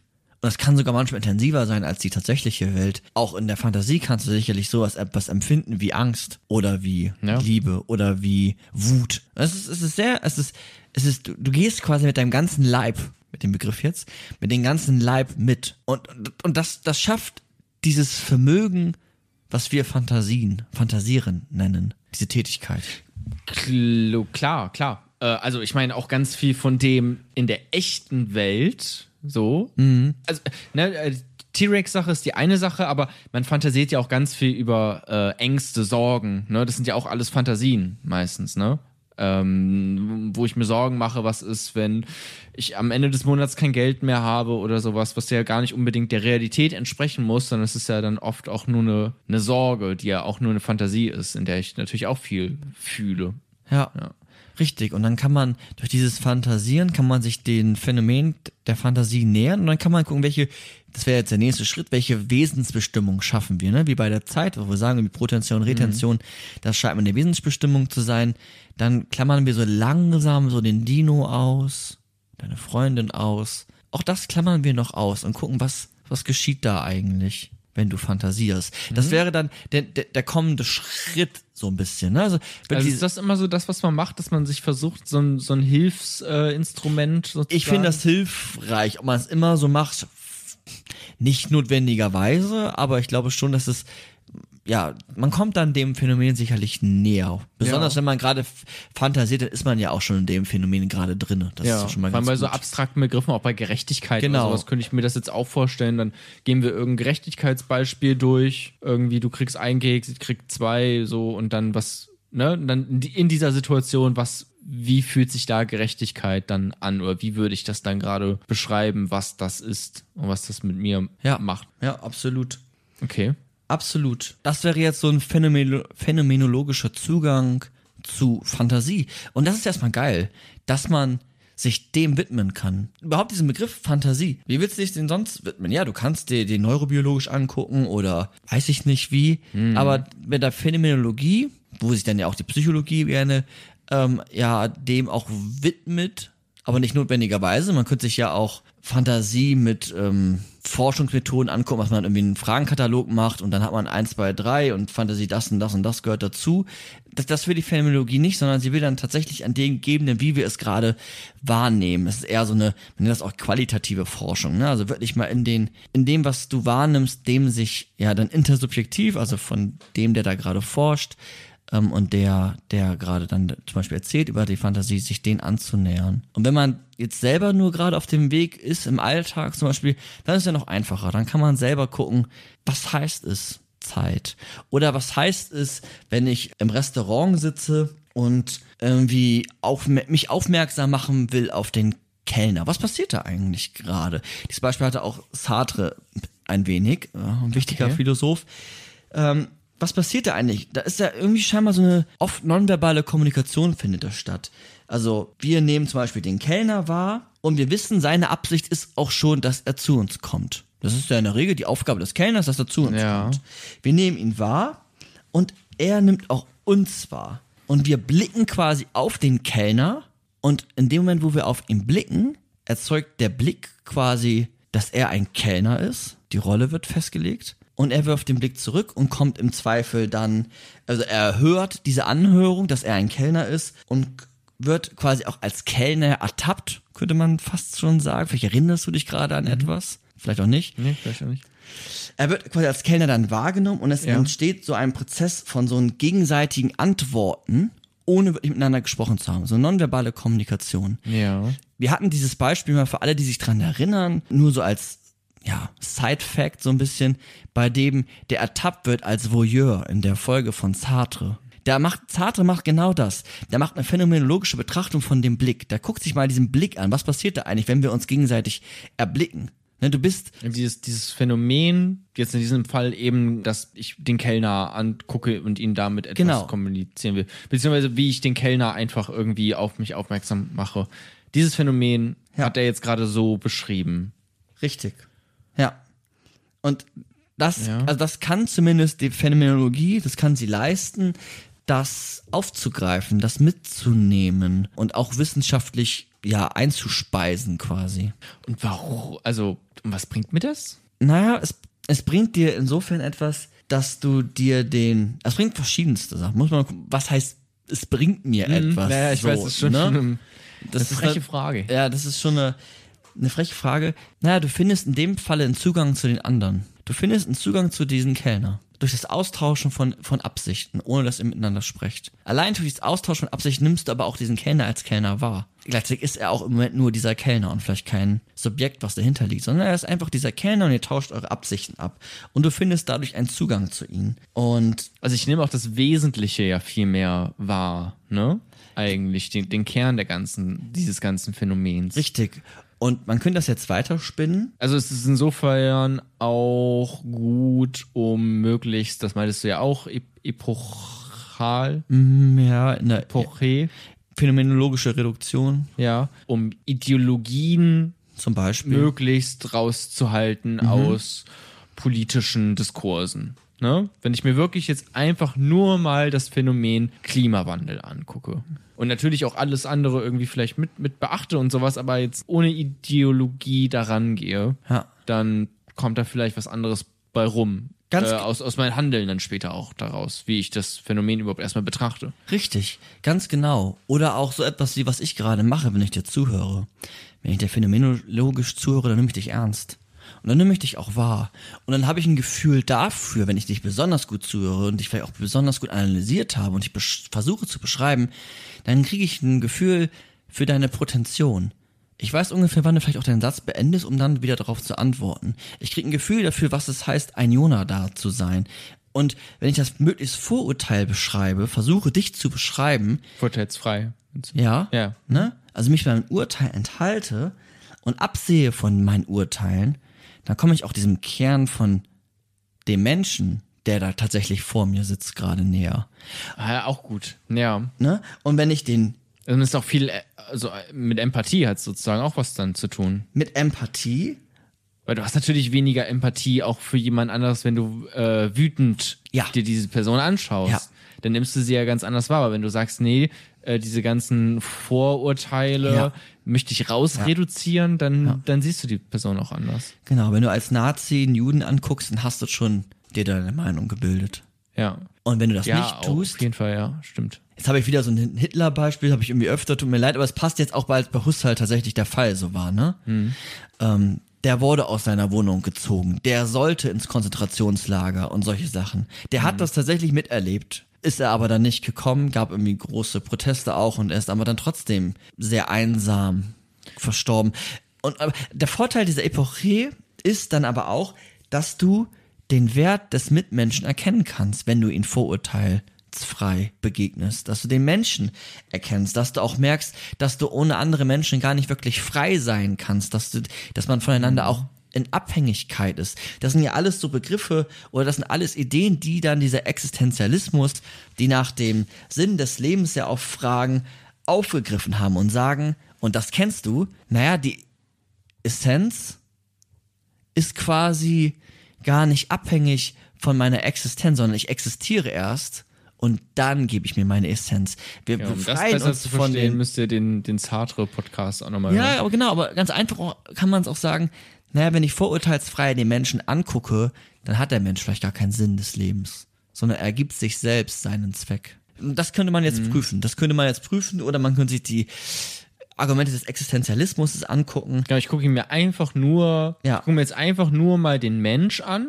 Genau. Ne? Also äh, stellen wir uns das doch einfach mal vor, wir sind irgendwie, keine Ahnung, im äh, 16. Jahrhundert, die Kirche ist auch noch ganz, ganz einflussreich und alle sind irgendwie Christen und wenn du kein Christ bist, dann bist du ein, äh, eine Heide und wirst verbrannt irgendwie, äh, heidnisch unterwegs. Und wenn ich mir jetzt aber phänomenologisch den Menschen angucke, und darum geht's ja eigentlich dann gerade vielleicht in diesem Beispiel, dann klammer ich jetzt erstmal ja die Kirche aus und, äh, und das Christentum und alles Mögliche. Ne? Ich versuche es ja vorurteilsfrei, das alles rauszureduzieren und mir nur den Menschen anzugucken. Und dann komme ich ja plötzlich zu ganz anderen Schlüssen. Tatsächlich, ja. Weil dann ist da irgendwie, dann ist da ja gar nichts. Dann ist da kein Gott und kein Himmel und kein Buße tun, sondern dann ist da erstmal einfach nur, ja, das wäre jetzt die Aufgabe, das phänomenologisch zu beschreiben, aber jetzt mal ganz kurz, das ist halt einfach nur ein, ein Mensch, der erstmal ein vielleicht unbeschriebenes Blatt ist in dem, was er denn tun soll und ähm, was nicht.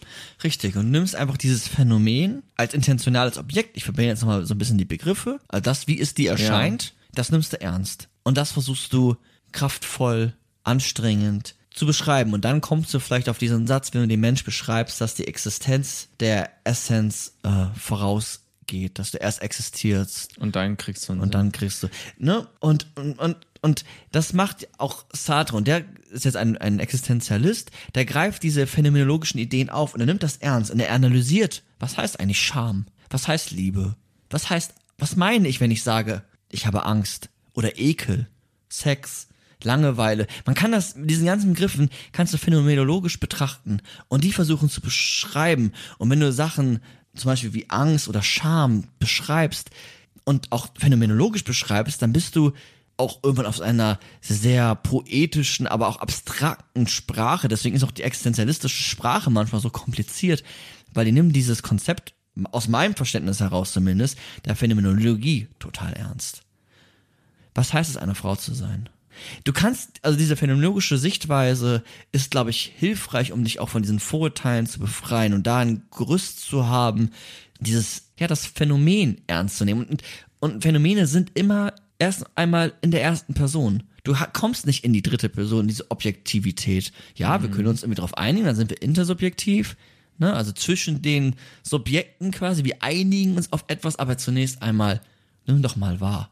Und nimm dieses Wahrnehmen ernst das ist so ein bisschen, ist noch gar nicht das Ende von dem Podcast, auch wenn es gerade so klingt, aber das ist so ein bisschen, ähm, ja, das ist Phänomenologie, Phänomenologie ernst zu nehmen. Und die Phänomenologie hatte und hat einen Einfluss auf die Kommunikationstheorie. Das war ja gerade schon ein bisschen ein Einfluss von äh, nonverbal etc. Jona hat Kommunikationstheorie äh, studiert. Aber auch auf die Erziehungswissenschaften zum Beispiel, dass man ja nicht nur Fragebögen rausgibt, sondern dass man vielleicht auch Biografien wirklich erforscht und mit den Leuten ins Gespräch geht. Ähm, das hat einen Einfluss auf die, auf die ähm, Philosophie im Sinne des Existenzialismus, was ich gerade schon deutlich gemacht habe. Es hatte aber auch einen Einfluss auf die Ethnologie zum Beispiel. Es geht darum, Kulturen zu erforschen und dazu eine Feldforschung zu machen und es einfach mal auf sich wirken zu lassen. Wie nehme ich das wahr, wenn ich in Japan stehe? Wie nehme ich das wahr, wenn ich in Deutschland stehe? Was macht es mit, mit mir erstmal? Unabhängig von Konzepten wie, wie Monokulturen oder wir sind alle zusammen eine Transkultur und sind verbunden, sondern was macht es mit mir? Was? Aber gleichzeitig auch immer vorurteilsfrei. Ja.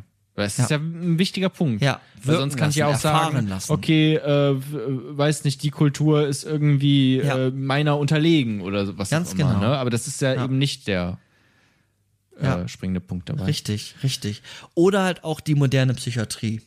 Dass man weggeht von so sehr standardisierten Verfahren oder weggeht von, wie es vielleicht auch früher noch war, ich gebe jetzt den und dem eine Pille, weil wir haben das ziemlich gut untersucht, was eine Depression ist. Das sind ja irgendwie, da fehlt so ein bisschen äh, Serotonin und Serotoninaufnahmehämmer äh, mhm. müssen gegeben werden und wir äh, spritzen oder wir nehmen ein bisschen Fluoxetin, also irgendwie Antidepressiva etc.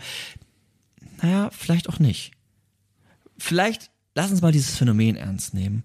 Lass uns mal den Patienten in dem Falle ernst nehmen und das vorurteilsfrei unabhängig von unseren äh, psychologischen äh, Theorien, auch unabhängig von Freud zum Beispiel und von schon so einem Konstrukt von unbewusst und ich es und über ich oder wie auch immer, lass uns das erst einmal ja so eine phänomenologische Grundhaltung haben, in der, auch in der Psychotherapie. Vorsicht vor zu schnellen Urteilen, von zu schnellen Interpretationen erstmal in der Erfahrung selbst bleiben. Erstmal beim, beispielsweise beim Patienten selbst bleiben und lernen, was ist da eigentlich gerade. Und dann auch diese Einzigartigkeit des jeweiligen ernst zu nehmen. Die Erfahrung, wenn zum Beispiel eine Angststörung vorliegt, auch diese Angst, was meint er, wenn er sagt, das ist Angst? Wie fühlt sich das an? Welche Gedanken hast du? Wie verhältst du dich in, in, innerhalb der Situation? Wie ist das entstanden? Wie wird es noch, wie könnt, was könnte noch folgen? Welche Konsequenzen hat das? Welche langfristigen, welche kurzfristigen? Ähm, also. Aber es ist ja auch, wie gesagt, sau schwer. Dann ja, es ist sau ne? Ja, auch vor allem für Patienten, die irgendwie genug Probleme schon dann haben. Ja. Dann noch das nächste Problem, gut, jetzt muss ich meine Angst auch noch beschreiben. Ja. Und gleichzeitig ist es dann aber auch ein Wertschätzen. Mhm. Ja. Ich nehme den, ja, man macht es ja, wenn dann auch zusammen ja mit einem ja, ja. Therapeuten. Ich, ich, ich nehme, ich nehme deine Angst. Ich nehme die, ich, ich nehme die wahr. Ja. Und allein das, wir halten jetzt mal, du bist ja auch nicht alleine. Ich bin jetzt bei dir. Wir halten mal zusammen jetzt deine Angst. Und ähm, genau, diese Angst, ja auch dann dieses, dieses Phänomen beim, beim anderen auch ja, wertzuschätzen. Das finde ich eigentlich ganz, ganz passend und schnell, also weg von so schnellen Manualen und äh, möglichen Erfolgsgaranten sondern ja, das, die Erscheinung des, des Kranken in dem Moment, das Innere, das, das Seelenleben, ja, ernst zu nehmen und zu gucken, was, was heißt Angst? Mhm. Was sind das für Situationen? Was denkst du da? Wie fühlt sich das an? Ja. Wo nimmst du das wahr? Was ist dann passiert? Was hat das für Folgen? Es geht auch ja eigentlich sehr weg von so einem mechanischen Weltbild dann ja auch irgendwie, ne? Ja. So, Micha zeigt auf mich und sagt ja. Ganz Ähm. genau. Es geht weg von diesem Weltbild, was sich nach René Descartes entwickelt hat, dieses mechanische Weltbild. was ja jetzt auch gerade so gefühlt irgendwie auf eine Art und Weise wiederkommt mit diesen Digitalisierung und alles ist irgendwie berechenbar und wir selbst sind auch voll berechenbar. Weiß nicht, es hat sicherlich auch Punkte, die vielleicht stimmen, aber genau, das ist ja vielleicht sich gut nochmal ähm, zu vergegenwärtigen, okay, das muss es nicht unbedingt sein. Man kann auch phänomenologisch auf die Welt blicken und äh, dann durch sich halt äh, sich das erschließen und das beschreibt die Wahrheit viel eher. Ja, richtig. Und nicht nur gucken, was erkennen wir da, sondern wie erkennen wir das. Ja. Nicht was erkennen wir uns, wenn wir uns den Geist angucken, sondern auch das Wie ist wichtig, ne? So wie dieser Begriff der Qualia, müsst ihr jetzt gar nicht wissen, aber ne, das ist so ein Qualit, so, so ein, ja, was, wie fühlt es sich an, das Mhm. und das? Wie fühlt es sich an? Es gibt dieses Beispiel, wie fühlt es sich an, eine Fledermaus zu sein, aber da, genau das ist auch Phänomenologie. Sich das anzugucken, dieses durch deine Sinnesempfindungen, durch deinen Leib, durch deine Erinnerungen vielleicht dann auch anteilig, aber dass du das, was du da gerade, dieses Phänomen, das ernst nehmen. Zurück zu den Sachen selbst. Zurück zu der Angst selbst. Zurück zum Scham selbst. Was ja auch, hm, warte mal, lass mich mal kurz überlegen. Zurück zum Menschen selbst. Ist ja auch weniger, hm, ist es ja auch eigentlich viel weniger verkopft. Dann, ne? Weil Ja. es geht ja auch um viel, um, um meinst du ja auch Ja. Leib und Gefühle Ja. und, und, und das Wahrnehmen von dem, was man denkt. Es ist ja nicht verkopft, nicht rationalisierend. Ja. Ne, weil ich dachte jetzt gerade an, okay, Massentierhaltung beispielsweise. Ja. Wenn ich mir das mal phänomenologisch anschaue, äh, okay, eigentlich soll ich Urteile rauslassen, ne? Aber es ist ja, wenn ich dann nach das beurteile, was ich gerade alles beschrieben habe, ein Desaster, ein Mhm. komplettes. Ne? Also wirklich auch peinlich für die Menschheit, ehrlich gesagt. Und das kannst du aber super schnell wegrationalisieren, indem du sagst, ja, aber es schmeckt so lecker und ah, die kriegen das doch gar nicht mit oder so. Aber wenn du es wirklich dir mal phänomenologisch anguckst, Ja. dieses äh, Phänomen und das nur beschreibst und dir danach über diese Beschreibung, weißt du, du hast sie vielleicht aufgeschrieben und danach machst du dir mal die Gedanken darüber, findest du das nicht gut, glaube ich. Genau, das Und ist dann da würden auch ganz andere äh, Handlungen dann daraus folgen. Richtig, das ist dann der, der nächste Schritt. Ne? Also Phänomenologie ist deskriptiv, die beschreibt, die hat noch keinen moralischen Aspekt oder so. Und das wäre dann genau der nächste Schritt. Dann könnte man gucken, was das Phänomen der Massentierhaltung, das mal ernst zu nehmen. Und dann kriegen wir da vielleicht auch eine Wesensbestimmung raus. Vielleicht abstrahieren wir das sogar noch so ein bisschen. Wir haben so etwas wie, weiß ich nicht, Ekel und, und, und Wut oder, oder auch Angst, keine Ahnung, ne? Und äh, Trauer. Und dann könnte man gucken, wollen wir in einer Welt leben, die das beinhaltet? Und wenn der Schluss Nein ist, dann keine Massentierhaltung. Also man, man könnte sich auch nur dieses Phänomen angucken, müsste den Begriff Massentierhaltung gar nicht verwenden und könnte dann auch schon moralische Schlüsse daraus ziehen. Was, glaube ich, ganz spannend ist, weil viele dem zustimmen würden, aber wenn sie Massentierhaltung hören, dann gehen die Vorurteile an und dann sind sie wieder dagegen. Aber lass uns mal dieses Phänomen tatsächlich anschauen. Was heißt Und wenn sie es- dann auch immer noch dagegen sind, dann genau, ja. muss man dann auf die Konsequenzen Ja, schauen. ja, ja, aber genau, das, das ist, das ist Phänomenologie und die hatten, du kannst damit einen Zugang zu allem finden. Also Jona, wir machen das jetzt nicht, aber du magst ja auch zum Beispiel Filme gerne. Ja, klar, wer nicht. Ja, und, ne, und dann irgendwie das auch ernst zu nehmen, phänomenologische Betrachtung eines Bildes, phänomenologische Betrachtung eines Filmes, das macht auch Spaß. Und das ist ganz cool. Mit dieser Brille kann man dann auch zum Beispiel gute Filmrezensionen schreiben. Also machst du jetzt nicht, ne? Aber wenn man diese Brille aktiviert, dann hat man gleich einen Zugang zu diesem Phänomen. Und das ist, also finde ich irgendwie, ne, das hat ja Husserl auch gemacht mit der, mit dem, äh, mit der Betrachtung eines Bildes zum Beispiel, mit der Wahrnehmung, mit der Optik.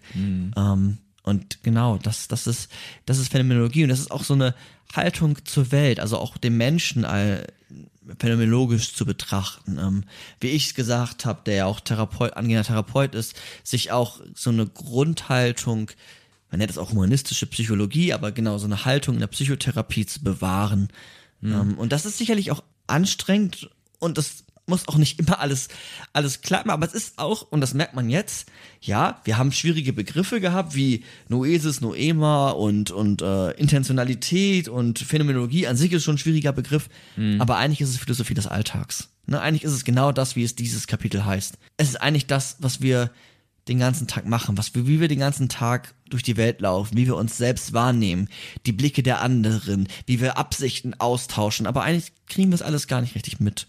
Aber wenn wir mal unseren Blick schärfen darauf, dann betreiben wir Philosophie, Phänomenologie, als neue Form der Philosophie auch. Okay. Ja, das, das ist das.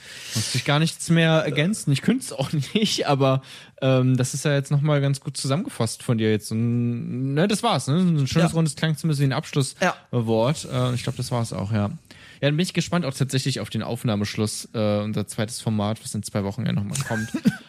äh, wenn wir da einfach nochmal Dinge dann scheinbar wohl phänomenologisch beschreiben. Das wäre zumindest naheliegend. Das wäre naheliegend, ja. Und ähm, ja, ich finde es wirklich schwierig. Also, das ist äh, einfacher gesagt als getan. Ja, weil man auch ganz schnell in sowas außen liegen, in so ein Außen ist. Wenn ich Zeit beschreibe, bin ich ganz schnell bei Uhrzeit und ich muss mich irgendwie schnell. Genau, das muss man sich, glaube ich, erstmal. Äh, man muss in die Innenwelt kommen. Ja. ja. Das ist gar nicht so einfach. um dann tatsächlich das Phänomen zu beschreiben. Ja.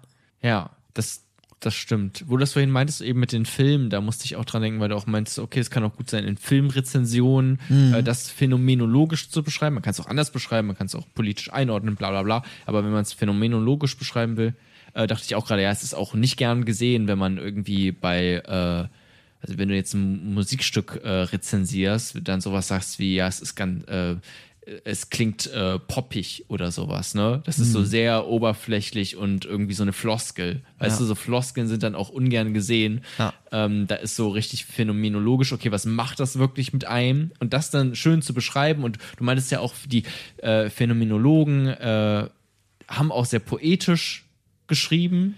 Bietet sich zumindest dann an, dass man Begriffe dafür findet, was man empfindet. Und Ja. dass man auch, finde ich, zumindest in so einer, ja, wenn man sich das anguckt, was man irgendwie zum Ekel lesen kann oder so, ja. Mhm. Ja. Ja, ja, genau. Äh, Ja.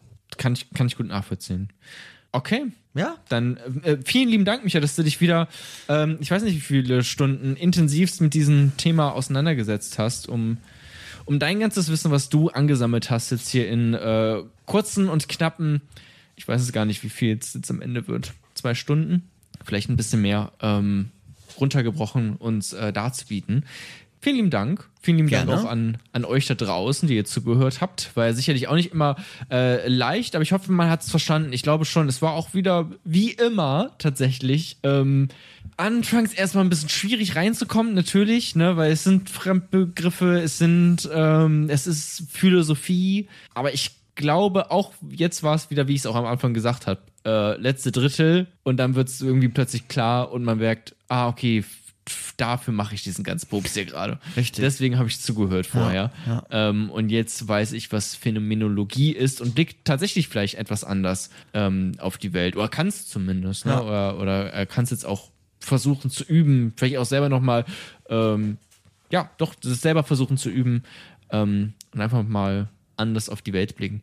Ähm, ja, nee, äh, Und man hat ja. auch, man kann auch diese Frage, die wir am Anfang hatten, was ist Geist, kann man sich jetzt auch nochmal weiter angucken. Das haben wir ja nur so einen kleinen Einschub gegeben. Ja. Also das alles phänomenologisch mitzunehmen. Ja, oder auch super Dinge, die spannend. einen selber gerade vielleicht akut interessieren. Ne? Absolut, klar. So, also da ist es ja vielleicht auch ganz besonders interessant, wenn man selber irgendwie Was heißt Freundschaft? Proble ja, Freundschaft, oder wenn man selber Probleme mit Angst hat oder sowas, dachte ich jetzt gerade, was, was heißt denn Angst überhaupt? Was macht das mit mir? Weil ganz oft ist ja auch der, vielleicht einer der ersten Schritte, äh, irgendwas zu heilen, wenn man so will, ähm, ist es ja auch oft, das erstmal zu verstehen. Ne? Ganz genau. Oder auch für mich was, ne, ich kann irgendwie nachgucken, irgendwie im Manual, was es heißt, ein Psychotherapeut zu sein. Aber vielleicht schaue ich erstmal bei mir selbst.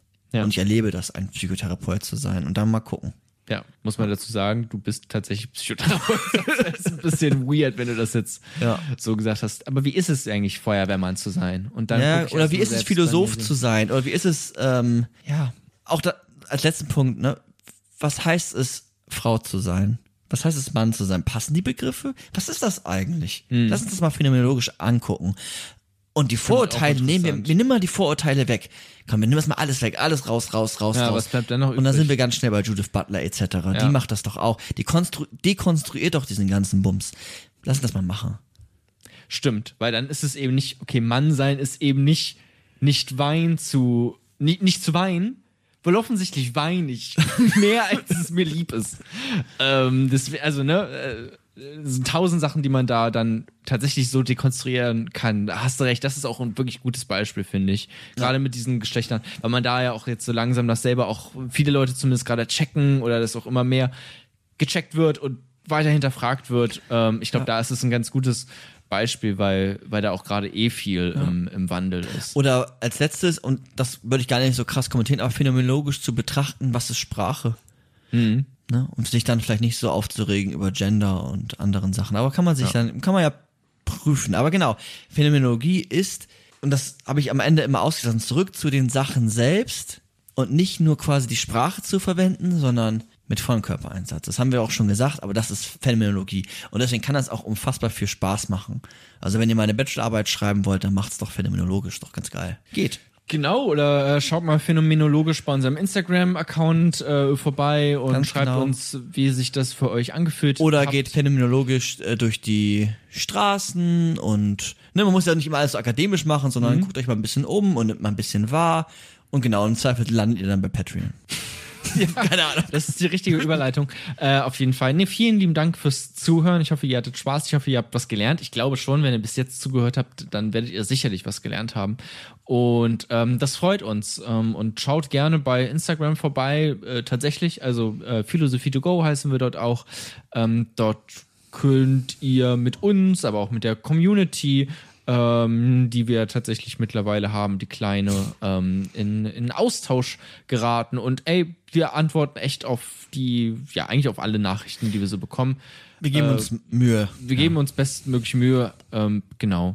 Aber macht es gerne, würde, würde uns Ja. freuen.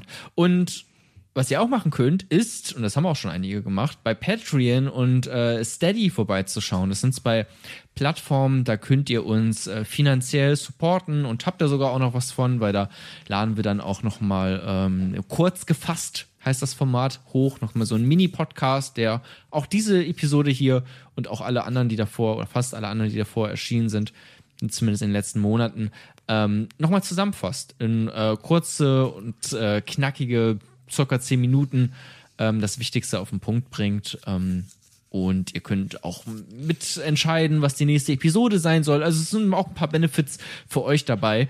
Ähm, nicht nur für uns, aber wir freuen uns natürlich ähm, darauf, dass ihr uns dort supportet, ähm, damit das ganze Projekt hier auch möglichst lange noch fortbestehen kann. Das ist tatsächlich gar nicht so unwichtig. Das hat schon uns oft auch mal den Arsch gerettet, wenn beispielsweise ein Mikrofon äh, einer äh, von uns beiden fallen gelassen hat. Kommt öfter vor, als man als, als, als lieb ist, ja. Und genau, die Abstimmung für die kommende Episode ist auch schon beendet. Ich weiß, die, die, die mitgemacht haben, wissen schon, was kommt. Oh, okay. Ja gut, das bleibt jetzt aber ein Geheimnis. Dafür müsst ihr jetzt auf www.patreon.com slash philosophie to go gehen. Und ähm, noch ein Benefit von all dem ist, dass ihr in diesem Podcast auch dankend erwähnt werdet. Und das machen wir jetzt einmal. Nämlich bei Patreon unterstützen uns. Folgende Personen. Hanna, Lobos, Ernst, Jenny, Tobias, Tobias, ein anderer Tobias, Lena, Mira, Meta Paffein, Philipp, Max, Samuel, Jette, Vera, Marc, Sarah, Kami, Lukas, Sebastian, danke auch dir, Hans, Martin, oh, ich muss ein bisschen leiser reden. Viele hören das ja auch zum Einschlafen. Ne? Müsst eigentlich ein bisschen bedachter jetzt äh, dran gehen. Also Hans, Martin, Rebecca, Joey, Sötje, danke. Thomas, Anna Maria, äh, Sophie, Sascha, Jonas, Igel, äh, liebe Grüße, Konstantin, Frank, Finn, Klaas, Julian, Siggi, Daniel, Joni, Joni, jetzt mal auf reinzuflüstern, Rike, noch ein Jonas, Zoe, Isane und Cleo auf der Seite von Patreon. Und wie gesagt, wir haben auch noch eine zweite Seite, auf der ihr uns unterstützen könnt, nämlich Steady. steadyhq.com heißt das Ganze und da einfach mal suchen nach Philosophy to go oder einfach mal googeln, findet ihr uns bestimmt auch. Äh, und einige haben uns da auch schon gefunden, nämlich Sebastian, Felix, Theresa, Helga, Karina, Chiquedudel, Luzi, Dave Thomas und Rico. Vielen lieben Dank. Dankeschön. Das ist doch schon mal äh, eine ganze Menge tatsächlich. Also es hilft wirklich ähm, sehr und freut uns sehr und ich hoffe euch auch. Äh, also ich hoffe, euch freut es, dass es uns freut. Ihr könnt Ähm, ja, nehmt mal Philosophie to go phänomenologisch wahr und dann entscheidet ihr, was es euch wert ist. Sehr gut. Nehmt uns mal ernst. ähm, und nimmt vor allem äh, euer Geld in die Hand. Nein, es ist wirklich, wirklich toll und sehr schön zu wissen, dass äh, ihr euch, äh, dass ihr uns unterstützt mit, also dass ihr uns einfach wirklich sagt, okay, ich habe heute gearbeitet und Teil von dieser, von dem, was ich bekomme dafür, dass ich gearbeitet habe, das gebe ich diesen beiden äh, Vollidioten von Philosophie to Go. Das ist wirklich ja das, das größte Lob überhaupt. Aber hey, es freut uns auch, wenn ihr einfach zuhört, dabei seid. Ähm, schaut bei Instagram vorbei, schaut bei Patreon vorbei, schaut in der nächsten Folge vorbei in unserem Aufnahmeschluss und ähm, vielen lieben Dank fürs Zuhören. Auf Wiedersehen. Ciao. Tschüss.